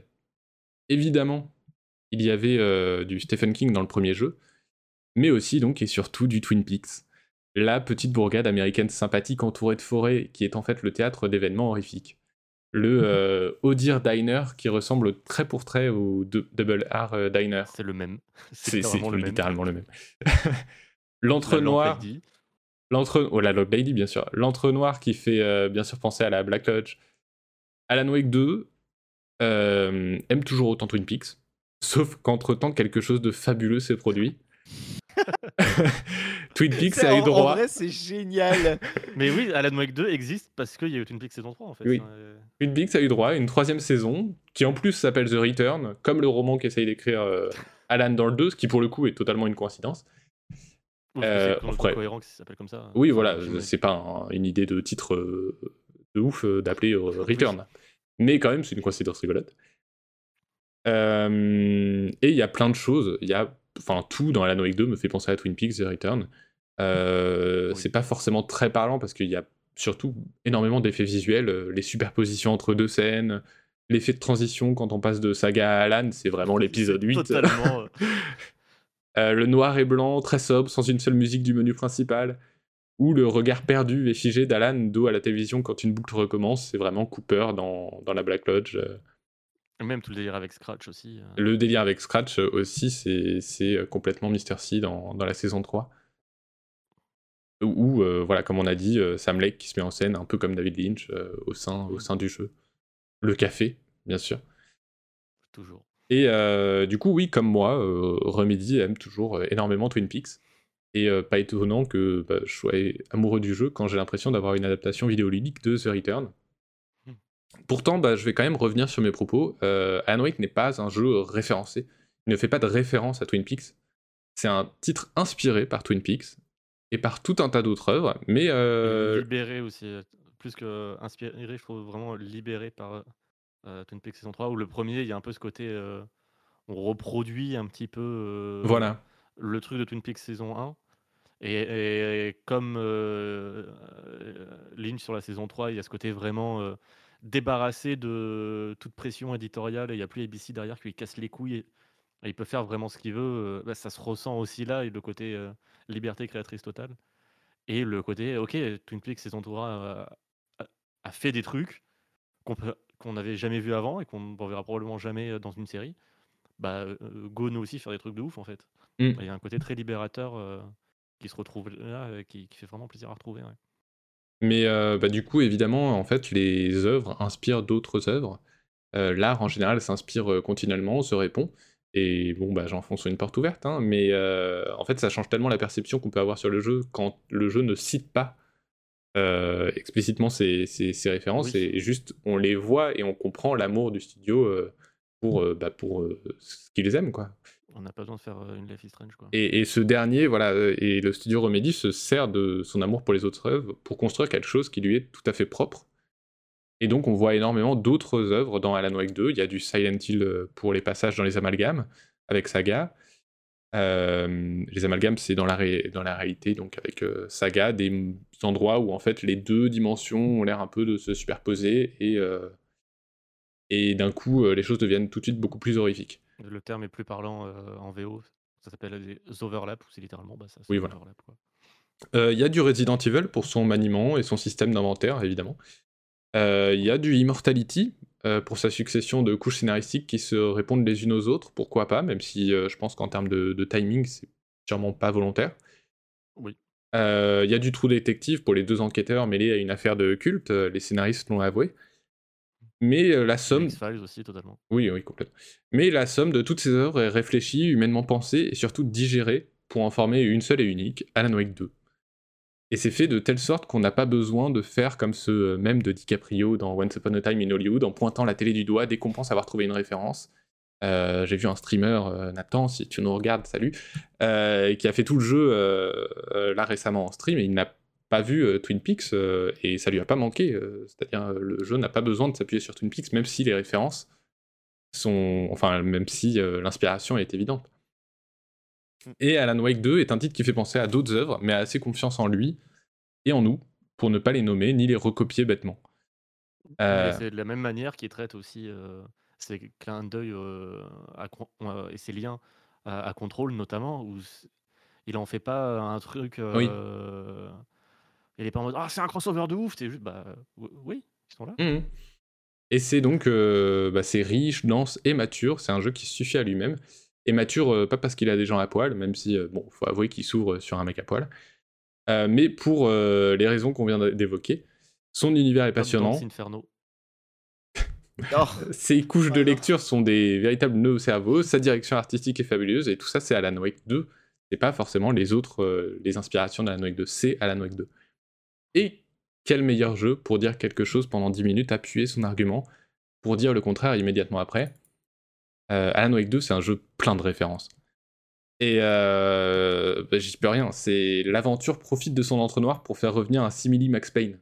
C'est évidemment euh, des références, et je ne peux pas vous faire croire le contraire, je vous l'ai déjà dit.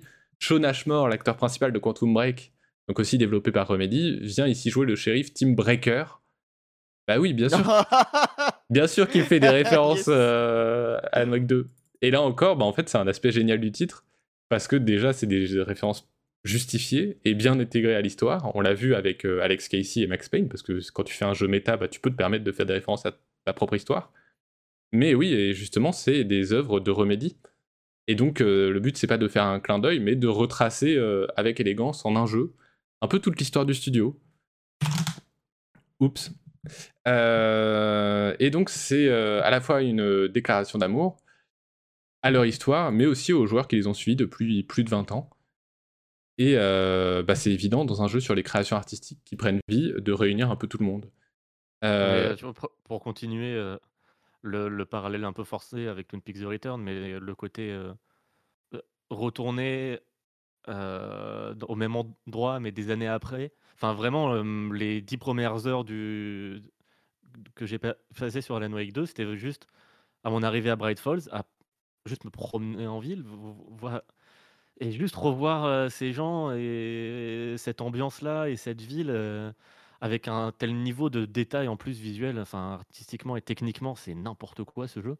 Et juste Oui. ça, j'étais juste trop content et ça me, j'avais limite envie de chialer de juste, euh, c'était fou quoi.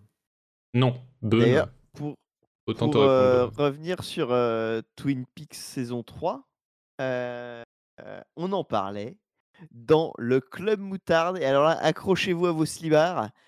Numéro 4, les Ketchup Mayo Awards. On refaisait tout. On, a- on avait fait un immense épisode de 3 heures sur tout ce qui nous avait plu en 2017. Et eh bien, il y avait Twin Peaks saison 3. Donc, euh, Tout se n'hésitez pas, ça doit avoir très bien vieilli comme épisode. Ah je oui, oui, c'est certain. Mais euh, oui, non, je sais que c'est. Enfin, non, je savais pas parce que je suis euh, capitaine premier degré, mais euh, eux me demander s'il fallait jouer au premier. Oui, évidemment. Il faut avoir joué au premier euh, Alan Wake pour, euh, pour réussir euh, à comprendre quelque chose dans Alan Wake 2. Et encore, vous ne comprendrez pas, pas tout. Je pense Et, pas que ce soit euh, pour, comprendre, mais, hum, Mais Pour apprécier quand même. euh, au moins oui pour l'impact euh, émotionnel de, du truc quoi. Je pense que si tu le, le fais sans avoir euh, de l'affection pour le premier, euh, c'est une expérience agréable, mais euh, bon, tu vois, Oui. bon. Et du coup, euh, voilà, je pensais de contrôle que mécaniquement c'était une forme euh, d'aboutissement du studio. Dans le gameplay et le maniement de Jesse Faden, il, il y avait autant de Max Payne que d'Alan Wake. En tout cas, c'était mon ressenti. Euh, et ben, Alan Wake euh, 2, c'est euh, l'aboutissement de tous les univers Remedy, le hardboiled de Max Payne, les mystères d'Alan Wake 1, évidemment, et euh, les problèmes de temporalité de Quantum Break à beaucoup plus petite dose. Et tout ça sans forcément les citer, puisque certaines Et licences. les euh, modifications architecturales de contre qui étaient un peu Oui. limitées par les technologies de l'époque où là ils peuvent complètement se faire plaisir. Et tout ça euh, sans forcément les citer, puisque euh, certaines licences ne sont pas forcément euh, leur propriété, qui contribuent à créer quelque chose, là encore, de très beau, qui relève plus de l'écho au passé que de références explicites, même si elles sont euh, Ah, évidentes en fait. Break, non? Parce que Max Payne du coup ils l'ont récupéré pour faire les. Max Payne, ils l'ont bah, récupéré, mais justement, j'avais un doute sur. euh, Si Mais en fait, ils l'ont récupéré, mais, pendant le développement ils, ils mais ils l'ont récupéré, mais comme ils ont déjà écrit le personnage d'Alex Casey, Ouais. ça sert plus à rien de changer le nom de ce personnage, et donc je trouve ça plus beau d'avoir mêlé les deux. euh. Bah oui, complètement. Mais je pense qu'il n'y a pas forcément d'intérêt à le renommer. Bah non, pas du tout. Euh, Et On va peut-être euh, apprendre que Max Payne euh, s'appelle dans le. Il, il voulait pas faire un remake? Si, Si, si, ils, sont, ils bossent Euh, dessus. euh, hein, Du coup, est-ce que est-ce qu'on va pas apprendre euh, que Max Payne euh, il se faisait appeler Alex euh, euh, Tu vois vraiment une, une réplique rajoutée euh, juste comme ça. mais euh, bien sûr, C'est donc, Max Alex Payne. Ça, et là, la, la boucle serait. Mais euh, bien La sûr, boucle est un nœud. les phénomènes donc surnaturels de contrôle sont aussi de la partie. Et donc, comme tu l'as dit, ce dernier est même sacrément privilégié, puisqu'avec la connexion entre les deux jeux euh, qui est déjà officialisée, euh, Alan Wake 2, il intègre l'univers de contrôle avec un naturel impressionnant. Mhm. Comme si les enquêteurs du Federal Bureau of Control étaient déjà dans les parages dès le premier. Euh, et après, il y a des éléments un peu plus en mode euh, camaraderie qui font plaisir. Le groupe euh, Poets of the Fall, les fictifs Old Gods of Asgard d'Alan Wake, viennent unifier un peu toutes ces œuvres, même s'ils n'ont pas composé pour, pour Quantum Break, ce qui est un peu triste. Ils bossent quand même avec Remedy depuis Max Payne 2, donc ça fait un moment. Et, et cet esprit de fidélité existe aussi pour le casting récurrent dans leurs œuvres, et je vous invite à aller voir la carrière de James McCaffrey pour vous en convaincre, en plus de vous faire exploser le cerveau si vous essayez de relier tous ces rôles dans l'univers connecté. Et euh, enfin, Alan Wake intègre également le fait qu'avec euh, le temps, le premier jeu a, a acquis un statut un peu culte. Et euh, du coup, tout au long du jeu, on peut voir plusieurs références à la phrase de fin du premier jeu Ce n'est pas un lac, c'est un océan. Et souvent de façon drôle, comme si les scénaristes avaient évidemment conscience du côté ésotérique et mystérieux de cette conclusion, mais aussi complètement pompeux, ouais, beaucoup trop. Bien trop, où chaque personnage euh, dit genre, alors quand même, le premier s'est terminé sur euh, It's not a lake, it's an ocean. Qu'est-ce que ça voulait dire, Alan? Et vraiment, pendant tout le jeu, on l'entend et c'est super drôle. quoi. Mais il y a ce truc aussi, euh, on parlait de, hum, de jeux un peu somme de euh, Remedy, il y a ce truc aussi dans la dualité de ton, où il arrive autant euh, à, à nous terrifier à nous captiver euh, et à nous filer les frissons euh, par le sound design, par la direction artistique, etc. Et en même temps à nous faire exploser de rire en, en étant très drôle, euh, dans cet humour très premier degré aussi. euh, qui, qui, enfin, vraiment, le jeu est, Mm. est drôle en fait. Il, Ah, Il est, drôle. il est extrêmement drôle, Alan Wake 2, mais c'est pareil, c'est un humour assez bah, méta, quoi. Enfin, c'est drôle parce que tout le monde a conscience d'être dans un truc complètement absurde où les choses prennent vie. Donc, euh, oui, même dans une scène horrifique, comme euh, la scène de l'hôtel, euh, je pense, avec Alan, où petit à petit il réécrit la scène, enfin les scènes pour que les différents étages deviennent de plus en plus cauchemardesques. Bah évidemment, quand il réécrit la scène avec genre le diable, et lui-même il soupire en mode genre bah évidemment que ça va être la merde quoi. et juste bah oui, on rigole avec lui même si on sait que putain ça va pas être fun quoi. Et, euh, et voilà, donc Et- euh, Comme le dit Nathan, ouais, choisi au casque, le sound design est incroyable. oui, ouais, ouais, ouais. Et euh, voilà, et je vous, je vous- enfin Alan Wake c'est deux, c'est un chef-d'œuvre tout simplement. Je vous le dis même avant, avant d'avoir abordé le gameplay, parce qu'en réalité, on- en termes de maniement pur, bah, c'est sympa, mais euh, voilà, c'est pas transcendant. Et, euh, et c'est pas grave. C'est un TPS Resident Evil-esque, efficace, qui reprend la mécanique du premier de la lampe torche pour enlever euh, l'ombre des ennemis avant de les abattre. Et c'est à peu près tout. Mais qui est quand même bien moins redondant euh, que le premier. euh. Oui, le bah, il premier, est- en termes ouais. de gameplay, t'avais vraiment que ça, quoi. Et juste. euh, Oui, La oui, oui. variété, c'était juste, bah, des fois, tu l'as pointé sur des tracteurs plutôt que sur des gens. quoi, mais, euh, Et, Ah, les euh, hein. Et, et voilà, et ils ajoutent à tout ça donc les phases d'enquête dans le palais mental de Saga, ou euh, la réécriture des scènes pour Alan, ce qui est pour le coup euh, vraiment une mécanique assez géniale. Mm. C'est moins riche euh, vraiment en termes de maniement qu'un contrôle, mais c'est aussi pas le but.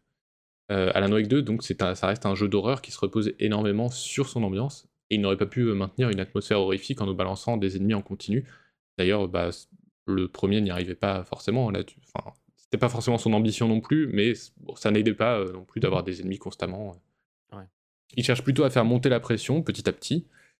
Euh, D'ailleurs, euh, enfin, le monster design euh, de- des fantômes dans le monde d'Alan Wake, c'est du génie. et, euh, et du, Honnêtement, c'est du génie. Et du coup, euh, voilà, comme dans la séquence de l'hôtel où je- que je citais, où on, on se retrouve à- avec Alan à réécrire des scènes de plus en plus sanglantes et euh, effrayantes, euh, bah voilà, petit à petit, la pression monte.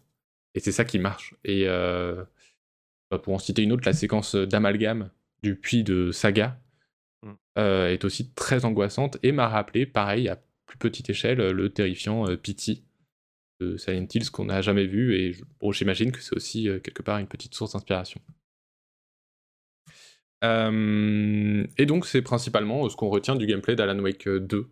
Bien plus que le maniement assez classique, c'est ce, ce côté, euh, ce- cette euh, montée en tension constante. Euh, mais je voudrais quand même, euh, voilà, comme tu l'as dit, euh, souligner la qualité du rythme de l'aventure. Notamment parce que j'ai lu un peu le contraire par-ci, et voilà, comme quoi c'était pas forcément un super rythme. Et moi, je le trouve exemplaire. Parce que le jeu nous. un côté où on, on capte un peu vite comment ça va être structuré au bout d'un moment. Et il y a un peu ce truc de ok, donc là je vais faire la séquence où je vais avoir ça à la fin avec la je vais avoir l'overlap. Oui. Mais ça va. A- Je trouve que ça s'épuise pas. Bah t'en as pas assez pour que ça s'épuise. c'est le moment où ça s'arrête. Oui. Et ça t'emmène dans le dernier. Et en plus, comme ils te font alterner, enfin non, ils te font pas forcément alterner, tu alternes au début entre Alan et Saga, Mm. euh, et au bout d'un moment, ils nous laissent euh, le choix dans l'ordre des séquences. Mm. Euh, vous ferez toutes les séquences dans, tout- dans, dans tous les cas, mais moi, je vous conseille de continuer à alterner, c'est quand même plus, plus chouette de faire comme ça, je pense. Oui. Et, euh, et du coup, Je le fait... d'ailleurs s'il y a un pour un de chapitre libre d'Alan et de chapitre de Saga. Euh, je suis pas certain. Je crois qu'il y a un chapitre en moins pour Alan, mais. euh, Mais. Pardon. Mais du coup, euh, rien que là-dessus, en fait. euh, bah, en fait, il y a, par exemple, il n'y a pas tant d'amalgame pour Saga, il n'y a pas tant de séquences à réécrire pour Alan. Oui. Et donc, rien que le fait d'alterner entre les deux, bah, ça maintient un rythme assez efficace. D'autant plus que c'est pas à chaque chapitre qu'on va croiser un amalgame, il va y avoir une séquence un peu plus libre au début. Il y a des niveaux, euh, enfin, des zones ouvertes, où pareil, le jeu t'invite quand même à faire un peu d'exploration, euh, surtout après les fins, euh, les fins de chapitres euh, très angoissantes. Et du coup, ça te permet de Avec des souffler. parfois un peu rigolo. Avec des- Beaucoup de, pardon mécaniques différentes de, de casse-tête. Oui, voilà. En plus, les collectibles, il y en a pas tant que ça, et c'est des petites quêtes annexes. Enfin, c'est voilà, c'est plus des casse-têtes, des petits puzzles annexes qui sont, euh, qui peuvent être sympathiques. Il y en a qui sont pas dingues, mais euh, franchement, des fois, c'est des petites énigmes J'ai sympas. vraiment apprécié l'effort sur la variété. En fait, c'est pas du tout euh, une mécanique qui est répétée ad vitam. C'est tout le temps. Oui, T'as tout le temps des trucs un peu rigolos. notamment un qui m'a fait mourir de rire où j'ai compris que c'était vraiment littéralement juste un exo de maths. oui, oui, oui. Il y a plein de trucs assez rigolos comme ça. où- D'autres où c'est plus de l'exploration et faire attention et tout. Donc, s'il y a cette excitation aussi de quel, quel sy- synapse je vais activer. Le fameux. Euh, et euh, voilà, même au niveau de la narration, le titre est très très bien équilibré avec une histoire qui trouvera bien plus de réponses dans le segment de saga que celle dans l'entre-noir d'Alan. De façon à ce que même les joueurs qui ne supportent pas le côté euh, très cryptique puissent quand même trouver leur bonheur, même si je pense que à terme, Alan, Alan Wake 2 ne sera peut-être pas le, le jeu de leur vie. Mais, euh, mais voilà, en, conclusion, euh, Alan Wake 2, donc, je le redis, c'est un chef-d'œuvre, et je le redis pas à la légère. Je pense sincèrement que c'est une aventure qui va me marquer profondément et devenir une référence, pas uniquement dans le genre horrifique, mais dans le fantastique euh, d'ordre général. J'ai beau avoir fait un long segment sur les inspirations du titre et ses références, Alan Wake 2, donc, c'est avant tout un jeu qui a une personnalité ahurissante. Et s'il est déjà très plaisant de voir Remedy enfin plonger dans l'horreur après avoir effleuré le genre pendant des années, euh, c'est aussi pour eux l'occasion d'exploiter au maximum cet univers qu'ils ont peaufiné depuis si longtemps. Euh, visuellement, je ne l'ai pas assez dit, il est fabuleux. Euh, déjà techniquement, mais aussi sa direction artistique est phénoménale. Et bah, je me lasse pas de cette représentation de New York plongée dans les ténèbres avec ses effets éthérés, ses couleurs qui bavent. Euh, les forêts de Bra- pour, pour rassurer un, un petit peu, parce qu'il y avait eu pas mal d'inquiétudes euh, au moment où euh, Remedy avait sorti le tableau des configs recommandés pour le jeu. Le jeu est pensé pour que même en tout en lot, ce soit magnifique. Genre vraiment la version euh, Oui. PS4, c'est la version tout en lot et elle est magnifique. Enfin, la version PS5, pardon. Il Ouais. y a des effets juste qui sont de base, qui sont juste magnifiques. Et le... même dans, si tu désactives le ray tracing, tu as déjà des effets de reflet. euh, Il y a un, un simili ray tracing qui est déjà inclus dans, dans, le, dans le moteur. Enfin, il y a plein de solutions qui font que même si tu mets tout au minimum, le jeu est magnifique tout le temps en fait. Et évidemment, si tu pousses tout à fond, alors là, c'est incroyable. Mais On, euh, on sait à quel- avec quel moteur il tourne c'est le Northlight, leur moteur interne. Mm. Ok. Depuis contrôle. Mais du coup, euh, oui, vi- visuellement, il n'y a pas que. On n'a pas que pour Alan. Les forêts de Brightfall euh, ne manquent pas d'identité non plus et sont des lieux parfaits pour des séquences angoissantes et, parfois absurdes. Le parc d'attractions autour du café dans la ville de Watery est- en est le parfait exemple. Et le fait d'ancrer les moments de saga plus dans le réel et dans des environnements plus sobres permet aussi de créer des scènes effrayantes quand euh, l'irréel se manifeste euh, bah, dans le réel, euh, donc sous la forme des amalgames.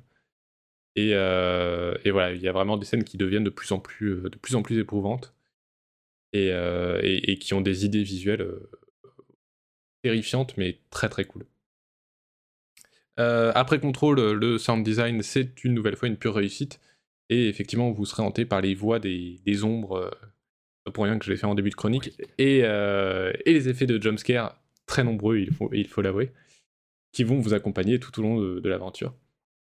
Euh, c'est aussi entre deux séquences angoissantes la scène la plus remédie qu'on puisse imaginer, qui permet de faire un bref résumé du premier Alan Wake au sein même de l'aventure, et de la plus belle des manières, avec euh, énormément d'humour, qui ne manque d'ailleurs pas dans le jeu. Et voilà, et Alan Wake euh, 2, c'est aussi une tonne de mystères dont la plupart resteront sans réponse, sans pour autant laisser sur sa fin, en tout cas pas pour moi, même si j'ai entendu le contraire. Euh, j'ai pas eu l'impression que le titre n'était qu'un morceau de puzzle incomplet. Le titre se suffit à lui-même, même si, euh, même si bah, en fait, il laisse euh, pas mal de portes ouvertes. Euh, mais j'ai quand même trouvé que c'était un, un juste milieu parfaitement dosé laisse notamment les portes ouvertes pour les deux extensions qui sont confirmées. pour les deux extensions et puis avec le le- NG+, ce qui est censé rapporter des, des trucs aussi narratifs. oui et Control 2 qui est quand même aussi Oui, c'est vrai. qui a aussi été annoncé et donc bah voilà avec l'annonce de Control 2 les DLC à venir l'univers connecté de Remedy bien établi maintenant on peut dire sans hésiter que contrairement au destin de leur personnage euh, l'avenir du studio et des joueurs qui l'aiment euh, semble plus lumineux que jamais voilà beau. C'est- euh, mais oui, c'est en parlant de lumineux, euh, très bonne lampe torche, euh, très bon jeu à lampe torche. C'est vrai. dynamique. Elle est, là, elle est un peu trop grosse à mon, mon goût, mais une très bonne lampe torche. Mais oui, c'est un jeu qui pue la confiance en lui-même et c'est c'est fou. Et il le mérite.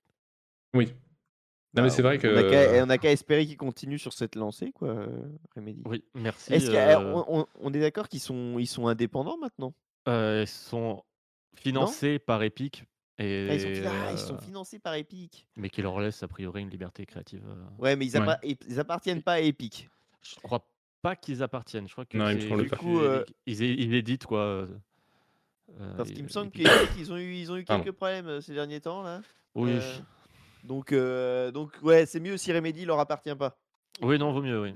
C'est préférable pour tout le monde. Hein. Bah, de toute façon, ils ont toujours été indépendants, même quand ils ont, ils ont juste Oui, eu des oui. partenariats, euh, genre avec Ça, Microsoft à euh, avec de. Rockstar euh, avait les Max Payne, il me semble. Euh, le premier, je sais pas, le 2, oui. Le 2, oui, ouais. Bah, le 3 aussi Microsoft bah, pour. euh, Quantum Break. Et, et Quantum Break, ouais.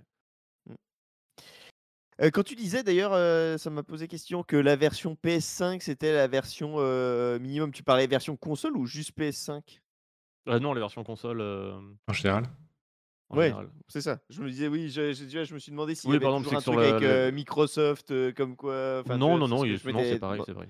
Ok, ok. C'est ce que je voulais être sûr. eh bien, Eh ben, bien. merci à moi Merci. Merci à toi. Ah, Merci Ah, à moi pour ce dur, sujet. hein, ah oui, c'est pas toujours facile. hein. Euh, Mais voilà, euh, jouer à Alan Wake 2, euh, jouer euh, avant quand même à Alan Wake 1, ça sera plus facile pour vous. Laissez-le reposer aussi avant de vous le lancer dans le 2. Parce Oui. que pareil, Alan Wake 1, a fait, fait aussi cet effet de euh, je suis pas sûr de tout avoir compris et c'est bien de l'avoir laissé reposer. Alors, peut-être pas 13 ans, c'est peut-être un peu beaucoup, mais euh, euh, clairement, ça fait partie aussi du plaisir d'a- d'avoir eu, euh, d'avoir le aimé Alan problème- Wake pendant 13 Le ans. problème de la, de la chronique de Max, c'est que moi, ça me donne juste envie de lancer Alan Wake 2 tout de suite. Donc, euh, vous voyez, vos conseils, vous allez vous les carrer, mais alors, mais. C'est vrai. Bah après, on t'a dit qu'il y avait un super résumé dans le jeu, donc. euh, Ouais, non, puis je, je regarde, euh, je regarde, moi je, je le fais en let's play, Alan Wake 1, là, je vois Max se prendre des poutrelles, ça me va très bien. Littéralement. T'avais fait contrôle, non? Non, Bah voilà. Bah voilà, ouais, nickel. Le temps de faire Quantum Break et contrôle. Ah, Quantum Break, c'est peut-être pas Pas- nécessaire. pas du tout. J'ai recommencé contrôle, Quantum j'ai essayé deux fois, hein, euh, donc euh, voilà, deux fois c'est deux Tant fois c'est bien pour euh, essayer de faire un jeu. On dirait moi avec Dragon Age Origins. Bah euh, peut-être. Mais euh, bah, on va rester quand même dans, dans une forme de New York euh, avec des enseignes euh, et des néons. Waouh, là pas mal, c'est. elle elle est pas mal. Moi, j'aime Oh, bac plus 5 en transition. Ah, Il y a, il y, a, il y, a, il y a- il y a un rapport, il y a un rapport, donc euh, on peut pas dire que c'est complètement euh, éclaté. Et toujours deux Toujours mots. et un 2. et un mais il y a deux. 0,77 derrière. ouais. Cyberpunk en deux Ouais. mots, donc euh, 2, 2. 0,77. C'est le patch, Euh, c'est euh, 0, euh, 2, euh, 0,77. Et donc, euh, bah, Damien, euh, quel est ce, ce petit jeu euh, C'est quoi? C'est une euh, ressortie? de musique d'intro? Ah si, il y, a une, euh, il y a une petite musique d'intro. Ah, je panique. Ça, c'est la Noël 2. Et, euh, Et ça, c'est Cyberpunk.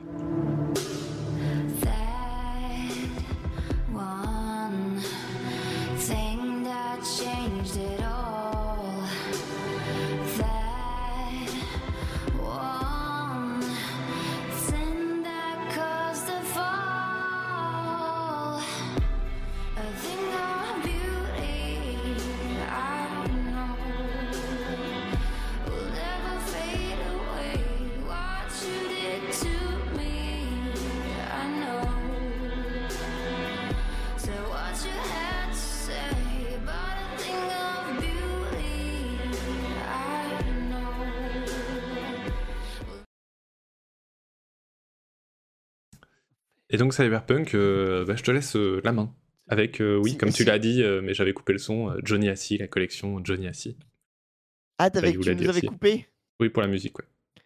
T'as bien fait parce que je me dis, vu que euh, DL fredonne, mais il doit fredonner en retard parce que, euh, comparé à ce qu'entendent les gens, euh, je me suis dit, ça, j'espère que les gens entendent pas trop. Parce que le, en canon, ça doit être peut-être moins bien.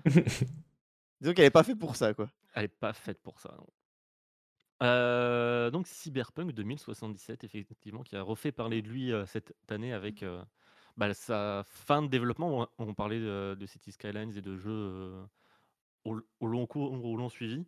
Euh, euh, voilà, Cyberpunk 2077, c'est- c'était surtout une vie de, de réparation. voilà. Le- on- la presse a parlé d'arc de rédemption. Bon. Comme si euh, le jeu était catastrophique à sa sortie. Alors évidemment, ça dépend de- des, consoles, des supports. Euh, je crois que de toute façon, la, la version euh, old gen, elle est complètement abandonnée, non Euh, Oui, oui, oui, elle a même pas eu le droit à la 2.0. bah, Je pense que c'était pas. Enfin, c'est Ah. c'était une connerie de la sortir dessus, de toute façon. Ah, c'était pas possible. Euh, bref. Euh, oui, donc parce qu'à la sortie, oui, le jeu était un peu. euh, s'est pris un- une petite tempête de caca en, particulier bah, pour ces versions old gen, euh, des petits soucis d'optimisation, surtout des bugs. Euh, Pas mal de petits bugs qui pou- pouvaient, même sur les versions next gen Oui, et. PC. Mais là, maintenant, ça va. euh, sur, la, sur la next gen, ça tourne bien. Sur PC, ça tourne bien. Le jeu tourne, super, c'est bien, merci. Euh, le jeu est magnifique. euh, voilà, tout, tout est bien. Il y a aussi pas mal de, de mises à jour, euh, notamment euh, avec la, à la sortie de, de Edge Runner, de l'animé euh, de Trigger sur Netflix. Il y a eu une, déjà un gros patch à la version 1.6 euh, qui rajoutait notamment l'ajout, je crois, de l'achat hum, d'appartements. Avec, euh, il y a aussi des nouveaux vêtements, euh, voilà, des nouveaux véhicules tout au long de, de la vie du jeu, voilà, des nouveaux véhicules, des nouvelles armes. Euh, mais là, cette mise à jour 2.1.0 a surtout euh, un peu en plus retouché les systèmes du jeu. euh, un peu comme au final la sortie de Blood and Wine l'avait fait pour, pour The Witcher 3, qui avait retouché un peu sur la partie progression et RPG. Parce que c'est des Project Red, ça reste un studio qui fait des très bons jeux qui sont des RPG, mais qui sont pas des très bons RPG. Euh, et Cyberpunk, c'était complètement ça. La progression n'avait pas, pas beaucoup d'intérêt. Euh, là, la, la gestion du, du build a été totalement revue, notamment avec le fait que euh, l'armure ne dépend uniquement plus que des implants et plus euh, des vêtements. Merci, enfin, on peut s'habiller comme on veut. Et c'est tant mieux parce que vraiment, enfin, l'aspect fashion de Cyberpunk, je, je le trouve complètement euh, dingue et fou. Mm. Euh, Bah, je veux, je qui est- veux un le- documentaire de, de 10 heures sur le design de ça, de tout ce Mais de chaque en plus, c'est un, un- un des. pas- euh, c'est beaucoup dire, mais c'est un des piliers du jeu de rôle papier Mm. cyberpunk euh, où tu as vraiment des paragraphes à. ou même des gros titres avec le style avant tout. Oui, C'est-à-dire que c'est- c'est. c'est- c'est- Ouais, moi- Voilà, il faut être stylé, tu vois. J'ai joué euh, la euh, première fois, euh, avant même le patch, j'ai joué comme ça, le style avant tout, juste j'avais des stats tout- toutes claquées et c'était plus dur quoi, mais c'était le style avant tout, c'était hors de question que je me fringue comme un sac poubelle. ouais. Alors que Mais, moi, euh, j'ai regardé mes screens des premiers, de mon premier run où j'étais vraiment fringué comme une merde. Chaque screen où il y a mon perso, je fais Mais pourquoi j'ai 1000 persos dans le screen C'est n'importe quoi, qu'est-ce que j'ai fait? Mais oui, voilà, comme le dit Bayou, euh, c'est un plaisir de jouer à, à la poupée avec notre vie. Et, et là, on peut enfin le faire l'esprit libre, euh, sans considération euh, de min-maxing, sans le FOMO de Ah, mais j'ai des trucs d'armure, machin. On s'en fout, on peut le faire. Et profiter de chaque détail, de chaque vêtement, vraiment, enfin, que ce soit dans leur design ou dans, le- dans leur esthétique, dans leur réalisation, juste le- la matière, le textile. Enfin, on a enfin eu dans Cyberpunk une plus belle vie- veste en cuir que depuis euh, euh, Yakuza 5, qui était euh, la dernière plus belle veste en cuir de jeu vidéo. Euh, celle du joueur de baseball, la merde, comment il s'appelle Euh, Non, c'est le Non, flic du cas. Tanimura c'est le flic, Euh, bon tant pis. Euh, je sais plus, bref. Mais il avait la de plus belle veste en baseball. cu- Il avait la plus belle veste en cuir du jeu vidéo. Et ben maintenant, voilà, euh, c'est maintenant dans, dans Cyberpunk et vraiment, ouais, je. J'avoue, il y a des moments où je passe des minutes dans le mode photo à juste regarder les vêtements. Euh... Si palpable? Donc voilà, j'espère que un jour on aura euh, au moins un artbook ou euh, un docu, un, truc sur la, création de cette direction artistique. Euh, dans, les dernières, dans la, mise à jour aussi 2.0, il- une révision de, de la progression et des compétences du jeu. Euh, parce qu'avant, l'arbre de compétences, c'était pas un arbre, ce n'est pas un arbre, c'était un buisson. Euh, où il n'y avait pas vraiment de branches, c'était des petits points, des cailloux, par-ci par-là. Et euh, tiens, hop, je vais augmenter des pourcentages là, hop, je vais augmenter des pourcentages là. Et, et, euh, pas très intéressant. Euh, là maintenant, ça fonctionne par palier où on débloque des capacités actives euh, euh, qu'on va ensuite améliorer. Donc il y a, euh, on ressent un peu plus la, la progression, ça impacte un peu plus euh, la manière euh, dont on joue. Euh, donc voilà, euh, c'était mieux, euh, c'est cool, mais en soi, on s'en fout. Euh, cet arc de rédemption, en fait, on s'en partie branle. Le jeu est Euh, toujours. euh, parce que au mieux, ça rend certains trucs qui étaient nuls un peu sympas, comme la progression. Et la, la- la création de build, oui, c'est un peu plus précis et un peu plus spécifique. Euh, mais c'est pas, euh, voilà, c'est pas Baldur's Gate ou Pathfinder ou Pillar of Eternity 2. Euh, et ça va pas créer de nouvelles qualités non plus. Mm. Euh, voilà, les qualités du jeu sont toujours là et les défauts principaux sont toujours là, les défauts qui étaient là à la sortie, c'est-à-dire les, la quantité inutile de quêtes annexes euh, qui sont au pire pas écrites, au mieux euh, avec juste du texte et euh, parfois une intervention de Johnny et on s'en fout. Euh, le fait que vraiment les contrats, hein, les contrats majoritairement, c'est pas tant les Oui, quêtes les- annexes, quêtes annexes, les oui, contrats contrat, sont, sont, ouais, Voilà, bah, sont pas écrits. oui. Voilà, bah, Mais- je veux ça, mais avec les designers qui me disent, qui me montrent tous leurs sketchs de leurs dessins, de quoi elles se sont inspirées et pourquoi telle matière, et ensuite comment les gens ont fait les matières dans le jeu. Voilà, je- Et ceci dit, les, les contrats, euh, aussi peu écrits soient-ils, euh, euh, quand tu ne les bourres pas et que tu les fais un peu comme ça en passant par-ci par-là, c'est un peu les viennent, seuls euh, moments du jeu où en fait tu as une vraie liberté d'approche Oui. euh, dans le Oui, gameplay. Clairement. C'est vrai. euh, par rapport à gameplay, tout oui. le reste du jeu où c'est pas le cas. Et du coup, euh, ça se marie disent, finalement. ce sera- Enfin, tu peux toujours être libre, mais il y a des contrats où ils disent Sois euh, discret. sois discret, s'il te plaît. euh, Je suis très libre, crois-moi. vrai que Mais même si tu- te dit sois discret, s'il te plaît, tu peux ne pas être discret. Enfin, Oui. bah, euh, super. Mais oui, euh, les, les contrats, euh, comme tu le dis, dans leur approche, étaient plus intéressantes et offraient plus de liberté. Euh, mais l'écriture se faisait vraiment euh, par Ouais. des murs de texte. Et après, les, les contrats de sorceleur de The Witcher Puis 3, même, c'était un euh, peu dommage. Le problème, c'est que avais, même si tu lis le, le genre le texte, le, le message qu'il t'envoie pour t'expliquer le contrat, euh, au final, ça a aucun impact Oui, sur le ça truc. raconte pas grand-chose, c'est- hein, et- c'est- Tu- très vide. Est-ce que tu comptes parler du DLC Euh, J'en parlerai un petit peu, mais je l'ai pas du tout fini, donc je te donnerai la parole. Parce que du euh, coup, ça. non, mais juste Mais- sur les oui, contrats, sur euh, les, les- contrats, les- les- du DLC sont DLC. il y en a genre 10, donc en plus, il n'y en a pas énormément. Et euh, c'est des petites quêtes annexes euh, bien mieux écrites. Et voilà, il y en a une ou deux qui sont même Bah, très très cool. euh. J'ai même envie de dire avec de l'écriture, quoi. C'est tout. Oui, ou Oui, juste oui. des dialogues, tu vas voilà. parler à des gens en fait, juste ça, les contrats, euh, c'est tu ça. parlais à personne avant, c'était juste, t'a- t'arrivais à un, lieu, tu, tu recevais un message en mode tiens, tu peux me faire un truc là, s'il te plaît? Et t'avais pas ce côté, euh, juste Hmm. parler à des gens qui te disent j'ai Oui, que tu fasses ça. C'est vrai que là, le DLC, te, voilà, on te contacte en te disant euh, bah, va, va voir tel client pour qu'il te présente. euh, Oui, le voilà, contrat. et c'est d'autant plus appréciable que euh, une des grosses qualités euh, du jeu, c'est aussi ses dialogues. Et euh, juste être- face à quelqu'un et parler, euh, juste ça, c'est très cool. Euh, dans les défauts Ça qui me ne fait penser disparaissent pas, euh, oui, où c'est pas ça? Non, je veux pas, je veux pas Ah. que Max il s'énerve, donc euh, on- vas-y, continue. oui. Euh, dans les défauts que Pas tout de suite. euh, arc de rédemption euh, n'a pas corrigé, il y a aussi le fait que euh, les embranchements, en fait, c'est que dans le premier acte. Mm. Le reste du jeu, il y en a plus. Euh, Ah, et c'est con tu- parce que la com du jeu qui disait Hey, il y a des embranchements, bah, en fait, il nous montrait tous les embranchements du premier acte et donc tous les embranchements du jeu.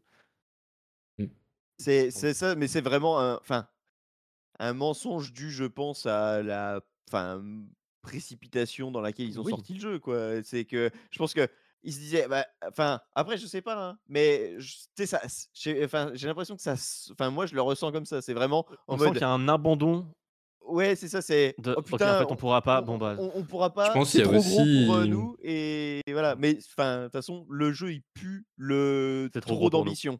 Mhm. Mais Le- c'était un peu la promesse, un peu en mode euh, bah parce que c'est ce que les gens veulent, donc euh, oui, regardez, c'est là. Et au final, pas du tout, et tu sens que le jeu a pas envie d'être un truc en embranchement en plus. euh.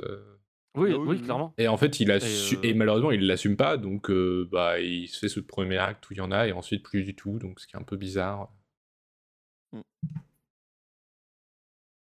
Et euh, oui, oui, bref. Et euh, comme tu le disais, oui, le jeu pue, le c'est trop gros pour nous. euh, comme on disait, moi, bah, le, juste la ville en elle-même, où on se retrouve en pas permanence face à des, à des boutiques fermées, on nous dit inaccessibles, alors qu'elles ont des gros néons ouverts dessus.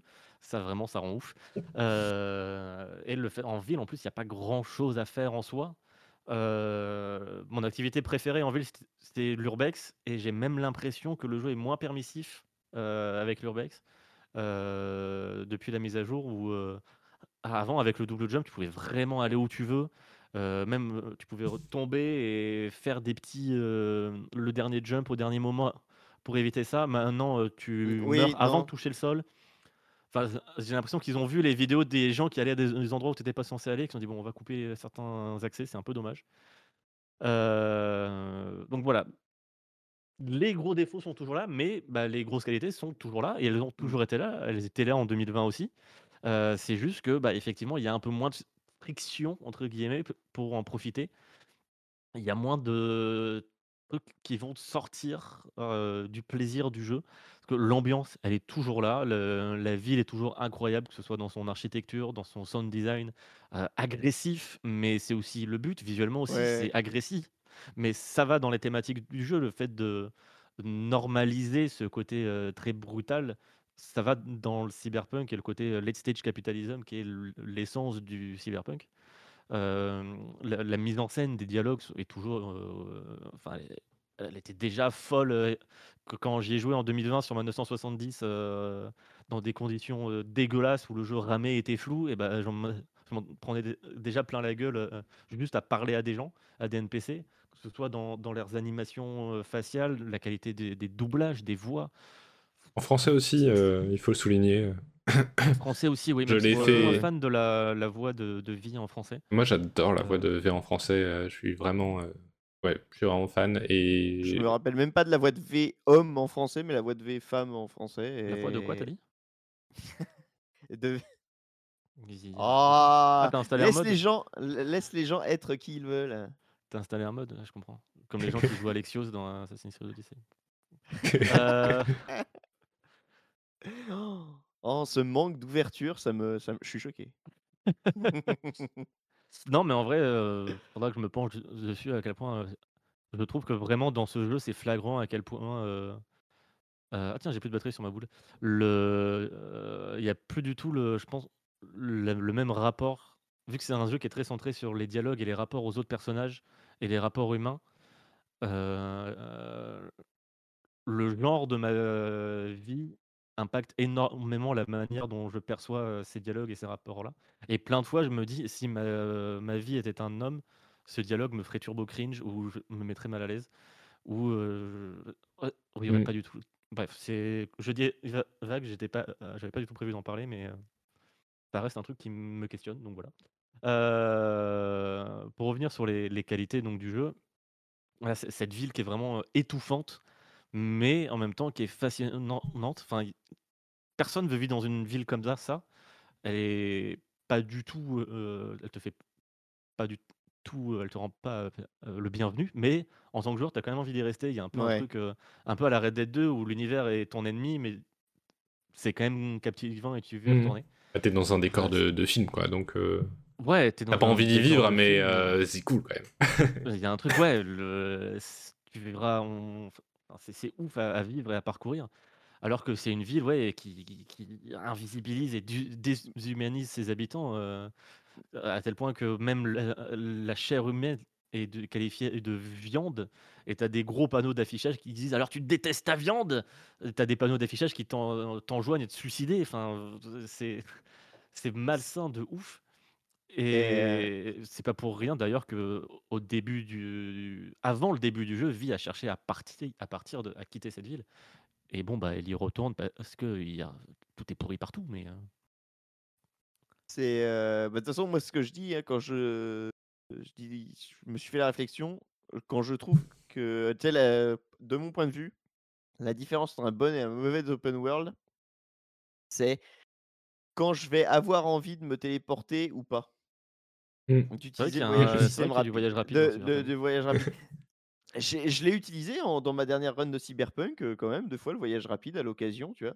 Mais tellement en fait tard dans euh, le run, c'est vraiment un moment où je me dis tiens, je vais aller faire, euh, je voulais faire tous les contrats, bon allez tiens, euh, faut que j'aille là, euh, le contrat est pas loin, là je le fais, tu vois, parce que je voulais euh, finir.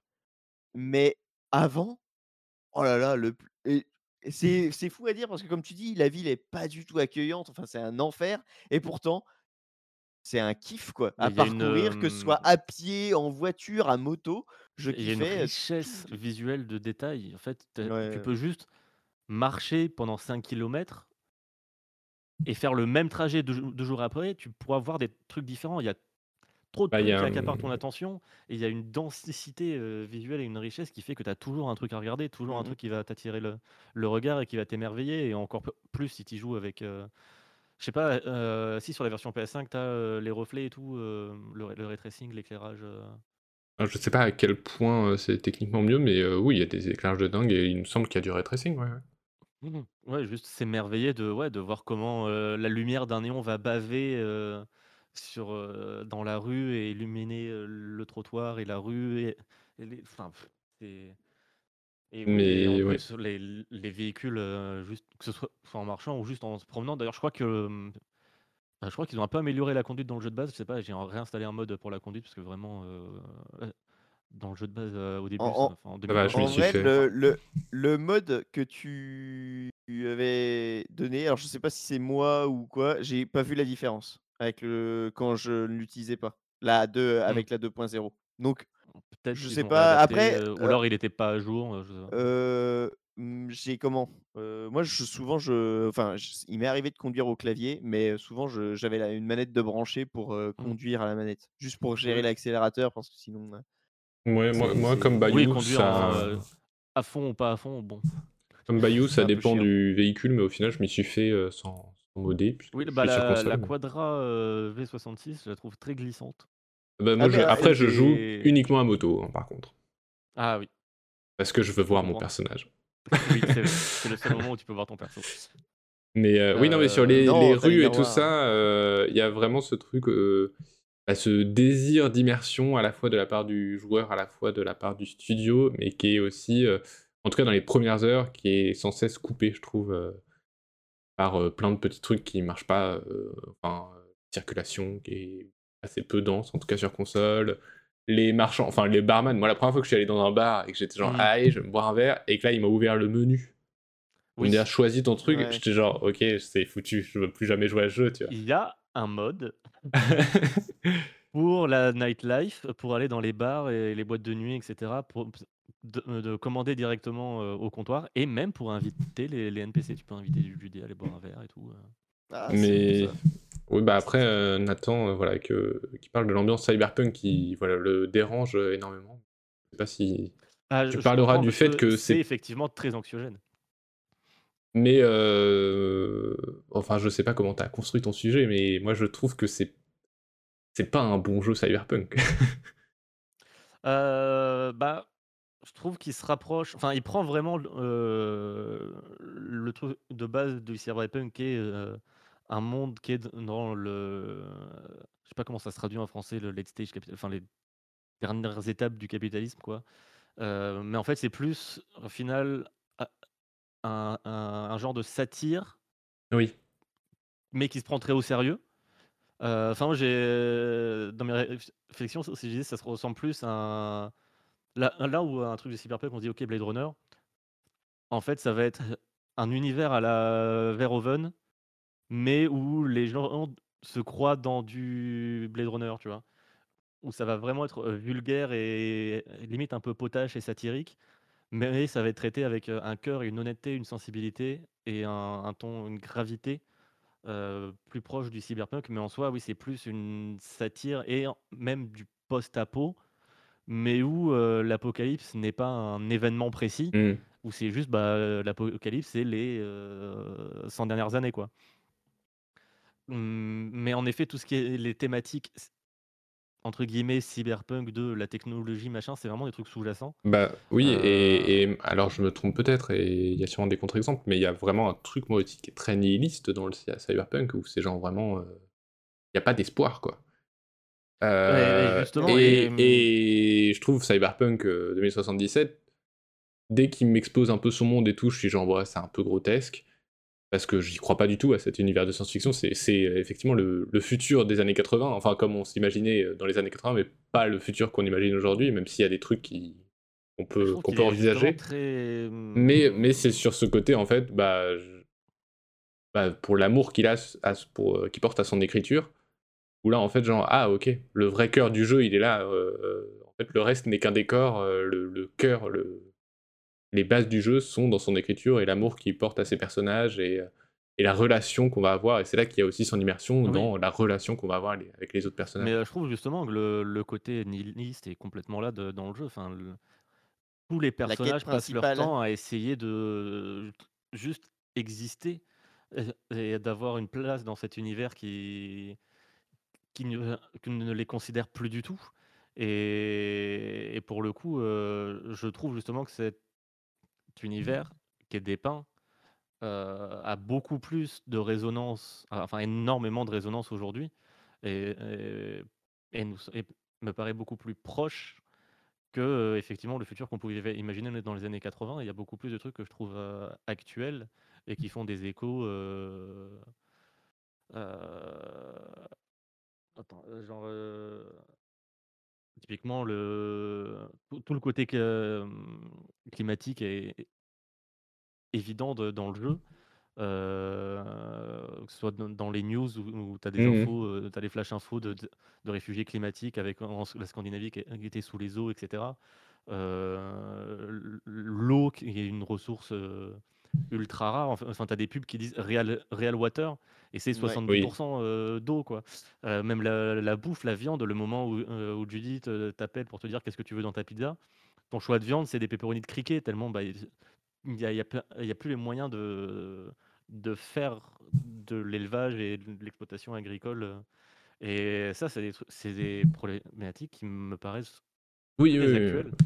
Alors peut-être pas en Il y en a. 2077, mais le côté, enfin le contrôle d'une société comme Monsanto ou quoi, qui- peut avoir sur l'industrie agroalimentaire et du coup sur notre vie de tous les jours, je trouve que justement ça me touche beaucoup plus et ça me fait beaucoup plus flipper que quand je regarde Blade Runner, parce qu'il y a aussi ce côté dans le cyberpunk de le le futur des années 80, mais du coup avec des technologies aussi des années 80, donc avec des, des écrans Oui. cathodiques et des lignes. Euh, alors que bah, Cyberpunk 2077 a aussi conscience des avancées technologiques et nous présente une technologie qui est aussi beaucoup plus cohérente. Euh, et c'est pour ça que, alors, je sais pas si ça va- vraiment dans le côté cyberpunk. Pour moi, c'est pas tant de l'anticipation que vraiment de, de la satire, comme peut le faire, euh, enfin, tu vois, l'Amérique de GTA V. euh, euh, pour moi, c'est un truc satirique, mais où le jeu te dit ah euh, satire, euh, le ah, rigolo. Ça tire à balles. Ah, ça, ouais, ça, pam, pam, parce qu'on tire beaucoup dans, Oui. dans GTA. Et, et alors que là, dans Cyberpunk, c'est plus en mode ok, on, on va amplifier des éléments qui, qui font partie du cyberpunk, mais en les contextualisant avec nos problématiques d'aujourd'hui pour leur donner beaucoup plus d'impact et, leur faire vraiment ressortir, le faire que effectivement les moments où, euh, où le jeu en fait passe son temps à, essayer de nous chercher de l'e- de l'espoir et même de nous demander est-ce que tu as vraiment un intérêt à avoir euh, de l'espoir? Tu as vraiment plein de moments dans le jeu où tu dis est-ce que, est-ce que euh, ça vaut vraiment la peine que, Bah, que je me batte pour ma survie quoi C'est limite dès le début du jeu, tu as quand même un perso qui dit son but, enfin, ou même beaucoup de persos, leur but c'est juste de crever en laissant une trace. C'est même pas, c'est Oui. genre, euh, c'est, on te pose la question au début du jeu, comment tu veux mourir? Est-ce que tu veux mourir tranquillement chez toi ou euh, genre euh, bah, dans un Mm. feu d'artifice quoi et être euh, sur la fusée explose immortalisé. ouais, ouais. Euh, la, la seule manière que tu as d'exister, c'est de mourir pour devenir une légende. Et encore, d'exister. et de, et Euh, de- de devenir un cocktail dans un bar. ouais, de devenir quelqu'un, Oui. quoi. Et, et justement, euh, euh, il y a une scène, moi, qui me- vraiment à chaque fois me file des frissons et qui pour moi est la, la plus grande réussite de Cyberpunk 2077. C'est évidemment une scène de dialogue. Euh, la scène du Clouds, euh, qui- reflète le fait qu'effectivement, même si le, la, ville est ultra bruyante et agressive, là où le jeu brille, c'est dans ces moments ca- dans ces moments calmes, soit par le contraste ou justement juste par la proximité, l'intimité qu'il arrive à créer entre deux personnages. Et la scène du cloud, c'est juste euh, le, le- trope classique de tu vas dans une boîte où euh, tu as des travailleuses du sexe qui sont là pour euh, bah, faire accomplir ton plus grand rêve et à la fin, euh, enfin accomplir tous tes désirs. Je sais plus comment c'est présenté, mais bref, c'est dans l'idée. Et à la fin, euh, ces personnes-là, bah, leur mémoire est wipe et elles ne savent plus ce qui s'est passé.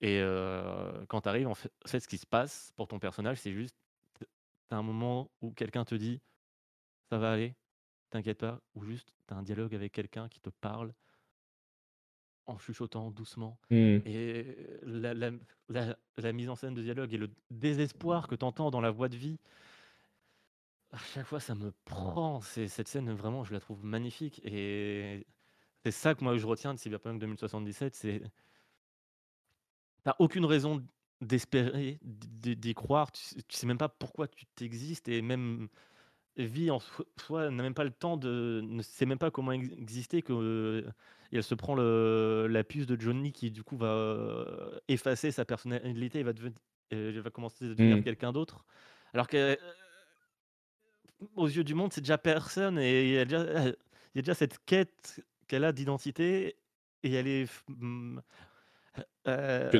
le début du jeu, elle l'a une première fois en essayant d'aller trouver une place à Atlanta. Et quand ton perso revient, euh, Alors ça c'est euh, le début nomade. Ghost Ah, ouais. Ghost des rues. Euh, oui, nomade, bah, c'est pareil. Tu étais dans un clan nomade et euh, Ah oui, Le clan il est il est il le est, clan- il donc, est, est pareil, plus d'appartenance à, à- à rien. Donc, bah bon, on va, va voir un Night City, essayer de trouver un truc. Euh, bon, et le début corpo, personne joue. hmm, Enfin, ça n'a pas d'intérêt. Euh, Alors je, t'avoue que fait ma, Corpo ma la première run c'était Corpo et Moi je me rappelle plus. Mais c'est et en fait c'est c'est c'est moins impactant en effet euh, je pense que Ghost des rues ou euh, Ou Nomade, ouais. euh, ou Nomade mais il y a un côté où tu vois là où c'est juste intéressant je pense c'est tu vois justement Oui. l'intérieur des corpos où en fait euh, dans le jeu tu as toujours la- t'as t'as l'impression que c'est eux qui sont au-dessus et tout alors qu'en fait euh, tu vois qu'à l'intérieur c'est euh, à l'intérieur des corpos c'est la même euh, le même euh, bordel Il y a toujours plus puissant ailleurs. ouais. Et, euh, et oui, là où je disais que les jeux brillent, le jeu brille aussi dans ces moments calmes. ça- euh, euh, comment parler de, de Cyberpunk et de Night City sans parler de ce qu'il y a dehors Night City, des Badlands, euh, qui sont un, un havre de, de silence, de paix et de calme qui, à chaque, à chaque fois que j'y mets les pieds, me, Ça fait souffler, ouais. envie de souffler. Ouais, ouais, c'est c'est vraiment euh, l'effet in- inverse de- du Saint-Denis de, de Red Dead. euh, Mm. où- où- là, c'est vraiment le. Ouh. Et encore plus quand, quand tu as justement cette origine euh, nomade, où il y a vraiment un côté, ok, je retourne à mes racines et je retourne à. c'est- là que c'est. Ceci étant dit, le ce jeu est assez malin. Moi, j'avais jamais vu ça dans ma première run, mais il y a des courses-poursuites et des attaques de fourgons et trucs comme ça, indépendants de ta volonté, dans les Badlands. C'est-à-dire que tu, tu, tu, tu roules Oui, c'est vrai. et d'un coup, tu as un, Oui, un, un- un- camion qui débarque et qui est en train de se faire shooter et tout. Et c'est vraiment, c'est le jeu qui. J'y vois ça comme une petite piqûre de rappel. Fait Ah, tu pensais être au calme, mais attends, mais en Non, fait, euh, non, non, non, non, non, non, non, c'est partout. hein, si tu croises quelqu'un d'autre, potentiellement, ça va, ça va, ça va mal Oui, c'est juste que bah, déjà, tu vois l'horizon, tu vois le ciel, Mmh, ah oui, euh, et t'es pas agressé par toutes les pubs et Ah par la foule et ça. par ce brouhaha ambiant constant. Qui... Et en fait, tu te rends vraiment compte du, du fourmillement et du brouhaha de Night City une fois que tu arrives au, au Badlands et que tu Oh waouh, tout ce qui manque d'un coup. Et ça fait, ça fait du bien. Euh, euh, c'est pour ça aussi qu'il n'y a qu'une seule fin qui est canon. Euh, Mais euh, voilà, et tout ça, Parce que les autres sont dit, toutes très nulles aussi. il y a beau- des fins pas ouf, ouais. Ouais, Moi, j'ai eu trois fins.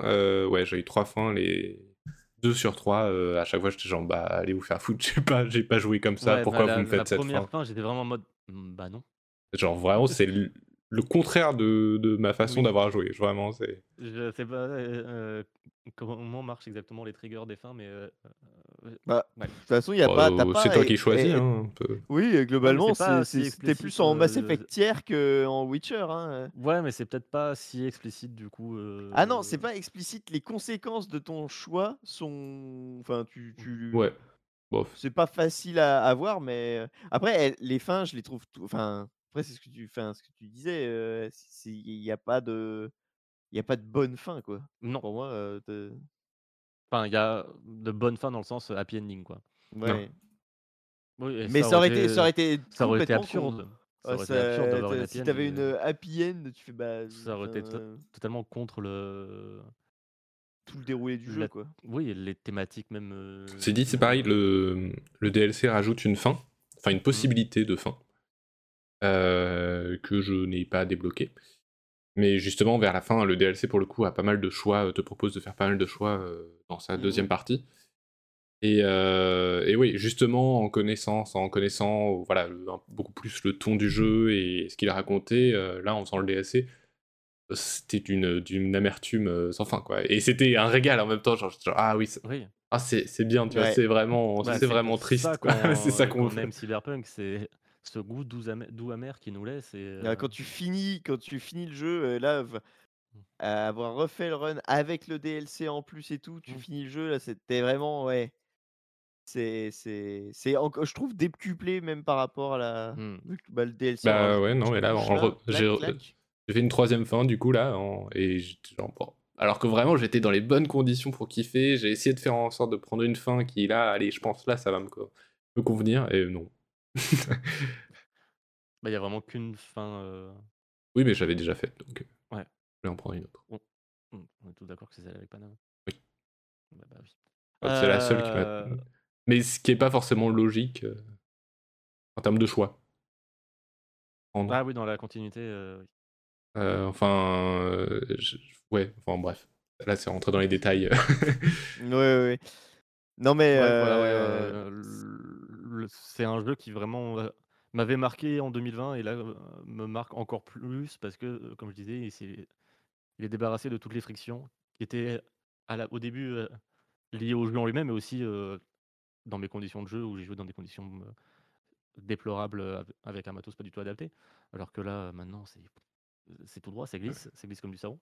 Mais et oui, mais les qualités qui étaient qui m'avaient marqué dans le jeu sont encore là. Voilà, il y a toujours ce ce ton, ce- cette ambiance, cette écriture qui, qui te prend aux tripes et que tu laisses un, un goût de, de désespoir, mais et en même temps, tu as une étincelle, tu as tout le temps une petite étincelle, une raison de continuer, une étincelle d'humanité qui, qui te fait te dire que, allez, même si c'est la merde, il y a toujours des trucs qui valent le coup. Et, Mm. et, euh, et même, si- même si le, le cyberpunk auquel j'ai joué en 2020 n'existe plus techniquement, euh, c'est pas si grave.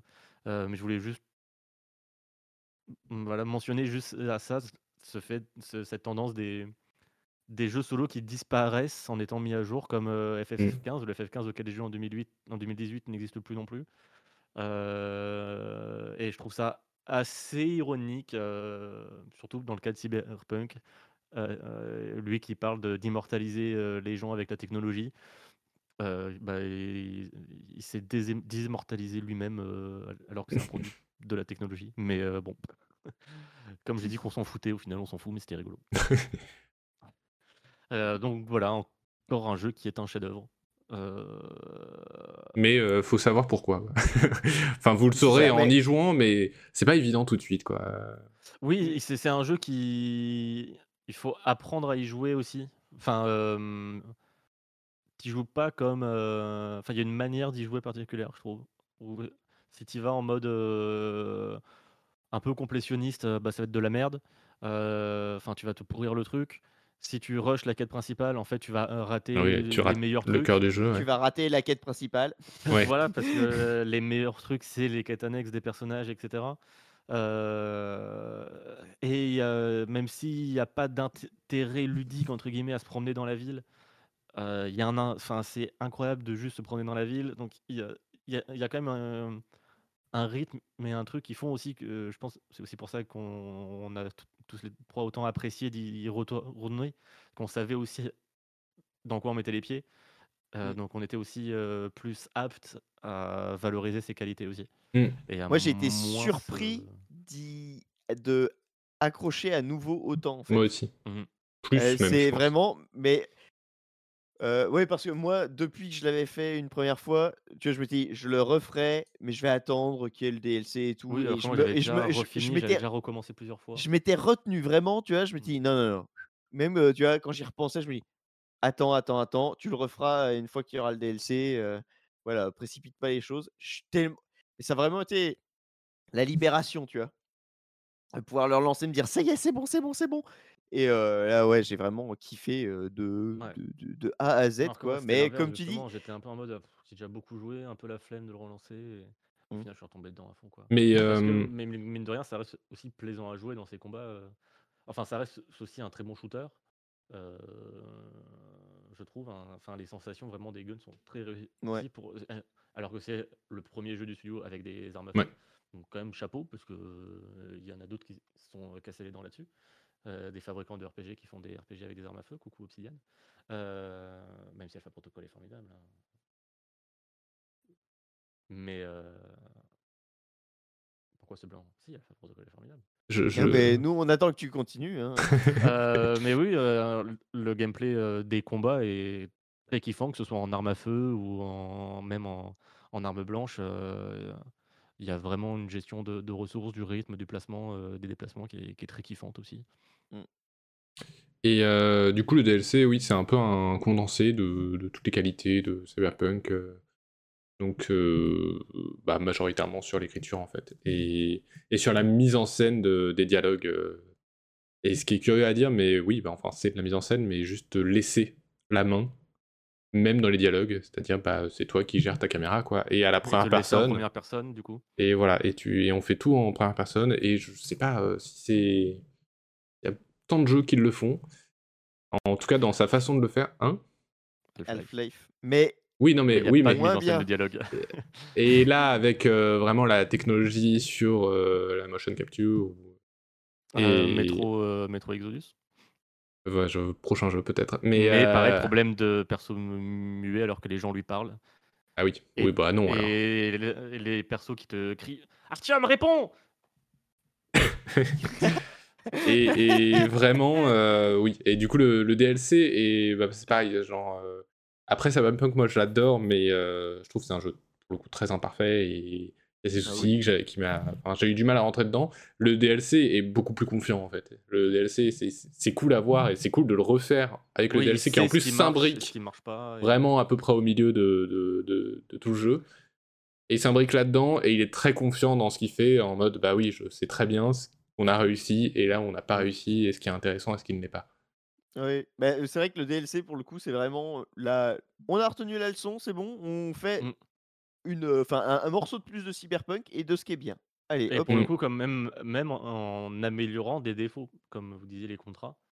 Oui, euh, voilà, Oui. c'est ça. C'est, des bah, trucs qui étaient fait, avant ils- des ils- défauts, euh, des ils, ils ont euh, capitalisé sur ce qu'ils savaient être bien, c'est-à-dire, ouais, comme tu vous disiez, les dialogues, les, et ils en ont mis des petits morceaux, Mm. ce qui aurait peut-être la enfin, contextualisation. eh, dû être le cas dans, c'est ça?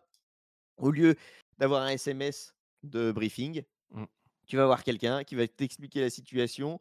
Euh, déjà, bah, c'est vachement Ça rend le truc beaucoup rien plus que ça, mais ancré. euh, voilà, t'es, un vachement plus impliqué, quoi Bah ouais, que, truc, juste avoir une photo et un nom de Mm. tu dois tuer machin ou tu dois libérer bidule. Pour un Là, jeu qui fait autant d'efforts sur l'immersion. Ouais, ouais, non, mais un c'est, les, les contrats, ils sont et pour, et ça reste quand même. Tu te dis pas, oh là là, je j'ai pas le temps pour un contrat, tu vois. Non, c'est vraiment, tu, je pense qu'en un quart d'heure, c'est euh, torché. euh, euh, dans la zone du DLC, il n'y a pas euh, les boutiques où il y a un néon avec écrit ouvert? Elles sont ouvertes? Ah, tu vois, ils t'ont écouté. Ils, ils apprennent, ils apprennent de leurs erreurs. mais potentiellement aussi parce que c'est pas une grosse zone. Oui, et Oui. que, euh, c'est aussi pas Qui une est pas zone très euh, mais c'est un moyen aussi de s'assurer oui, non, que mais euh, oui. voilà. C'est sûr, c'est sûr. Mais euh, ouais, non, il est, il est bien ce DLC. Il est vraiment bien euh, que ce soit euh, la zone en elle-même, ce que tu Mm. peux y faire et euh, euh, l'histoire qui y est racontée. Mm, mm. Ah oui, et d'ailleurs, euh, ils ont corrigé euh, le zoom de la minimap. Qui, à la sortie, en... et c'était tout le temps au même niveau, et du coup, quand tu étais en voiture, tu voyais au dernier moment quand fallait tourner.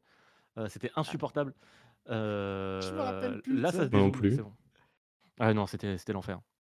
Euh, par Mais contre, ça me dit il y a truc, toujours truc. le fait que euh, la circulation, en fait, tu parlais de la circulation tout à l'heure, euh, elle n'est pas du tout simulée, elle est dépendante de ton, elle est dépendante de toi. En fait. La Ouais, circulation ouais, n'est ouais. que Mm. autour de toi, et c'est pour ça que tu as ce truc où les feux rouges deviennent verts quand tu t'approches, et tu peux jamais t'arrêter à un feu rouge, ce qui me rend fou euh, de J'ai pas de pouvoir juste m'arrêter à un feu rouge. Euh, Alors mais- que normalement c'est plutôt l'inverse hein, dans la, la, la vie, la vraie vie. Et, et je veux dire que si dans la vraie vie, t'étais à Night City, euh, je veux dire que ce serais content de tracer. T'es, content, hein, là, tu Mais c'est juste que ouais, c'est la manière dont fonctionne le. Ouais, ouais. Donc il y a même des gens qui ont Ceci mis un mode dit- pour que, et en fait ça, ça pète encore plus le truc. Mais euh, La, la circulation est vachement mieux qu'à la sortie. hein. Moi, j'ai remarqué Oui, à oui, la oui, sortie, c'était n'importe quoi. Tu- y les gens se roulaient un- dessus et tout. il y avait un euh. obstacle sur la route, tout le monde s'arrêtait. Là, même les, les gens la circulation des NPC aussi, avant. Oui, oui, non, enfin, tout- c'était- euh, et, et pourtant, on vous dit ça, et l'ambiance marchait quand même. L'ambiance de la Mmh. ville fonctionnait. Et là, maintenant, c'est loin d'être parfait, mais c'est déjà plus. Disons que tu as moins de grosses incohérences avec des NPC Mmh. partout et des voitures qui font n'importe quoi.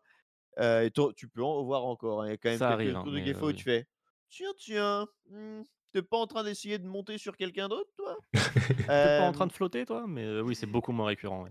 Voilà, et donc. euh, La très navigation à de ce qu'ils vont faire pour, euh, très la bien. suite, d'autant que euh, la suite, il passe sur Unreal Engine 5. Euh, peut-être que ça sera. euh, peut-être qu'ils se sont rendus compte, en fait, euh, au développement de Cyberpunk, un peu, un peu le côté euh, euh, Dragon Age, euh, quand EA a demandé à. à- merde, comment il s'appelle?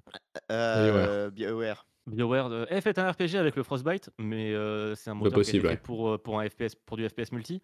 Oui, oui, bah débrouillez-vous. Ah, euh, comment on fait un écran d'inventaire? Bon, euh, voilà. Euh, Peut-être qu'ils se sont rendus compte que ouais, Ouais. c- c'était un peu la galère de faire un, un open world urbain dans un moteur pensé pour The Witcher.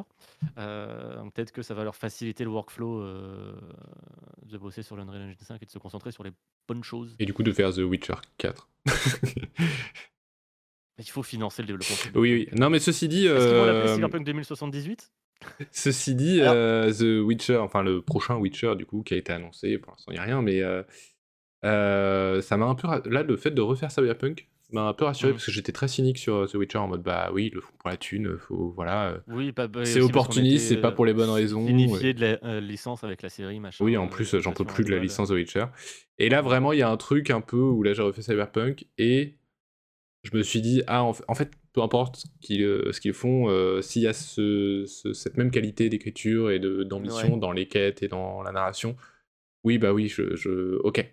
Et, Ça va, et- oui, et c'est ils ça, peuvent refaire quelque chose de très bien avec The Witcher, même si là comme ça je vois pas trop, mais euh, Oui, en plus, il y a d'autres projets. Il y a le remake du premier. oui il y a le remake du Il y a le premier. remake du premier.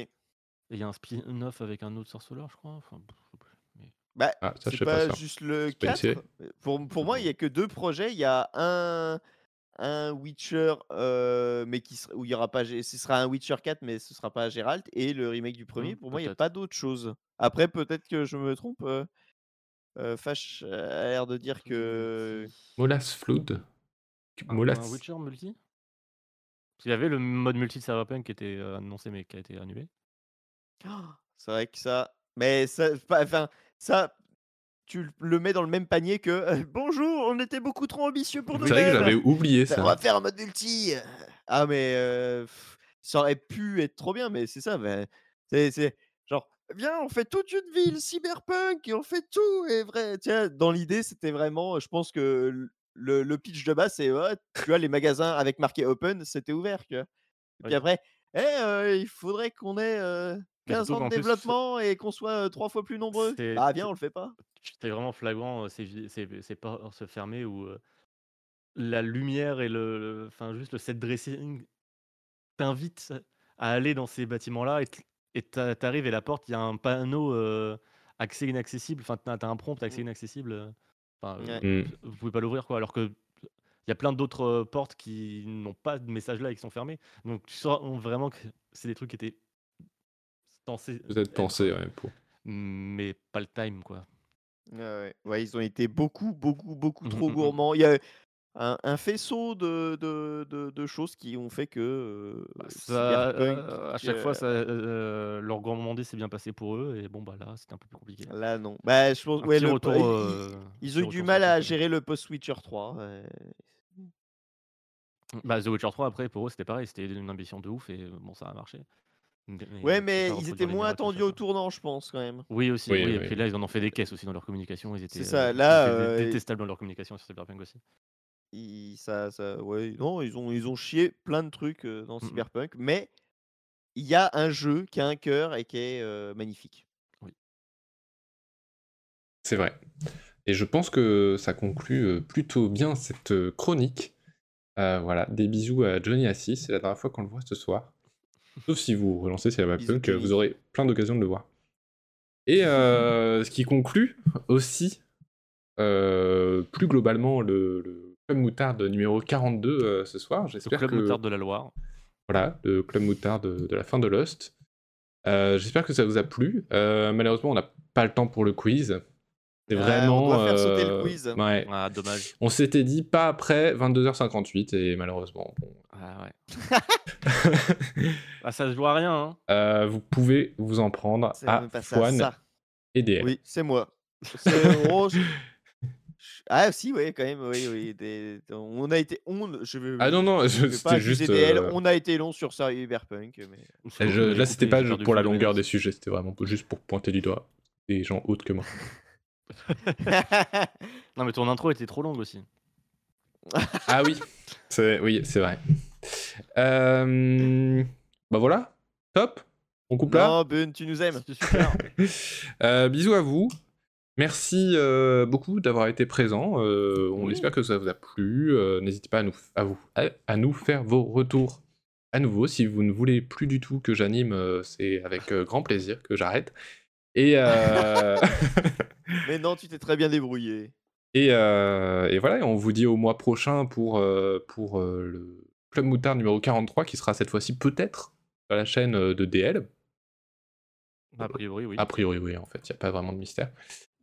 Euh, et peut-être animé le, par DL. le club moutarde de la Haute-Loire. Voilà. Ça a du sens. Et ça donne un petit indice sur les sujets.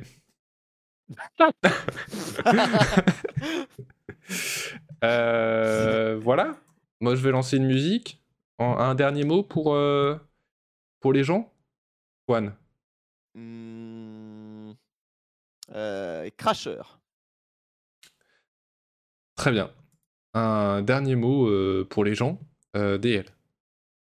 Euh, Rusto, adjectif et nom, qui vient de rustre. gauche, Mais ce n'est pas ta chaîne. Euh, voilà. Et un dernier mot, euh, Max? Ah oui. euh, euh, son. Ça, J'ai l'impression que c'est en rapport avec euh, peut-être, tu vois, ce que tu es en train d'essayer de gérer. Exactement. Je sais pas pourquoi, je le sens comme ça. Euh, son, non, le, le sien. Ah, son. hein. Oui, c'est vrai. Bah, euh, J'ai pas dit Crasher, euh, pas du tout parce qu'on a parlé de Cyberpunk pendant 45 minutes, hein, ça c'est faux. Je vous remets le menu pour euh, se quitter là-dessus. Euh, voilà. C'était un bien beau menu. Des bisous. Des bisous. Au revoir À très bientôt. Et puis on se retrouve sur les différentes chaînes euh, de, de, bah, de tout le monde hein, en fait. hein. Bisous. Au revoir. Merci beaucoup. Euh, C'est quoi la fin de. Au revoir. Merci Et la scène de fin, elle est triste. hein.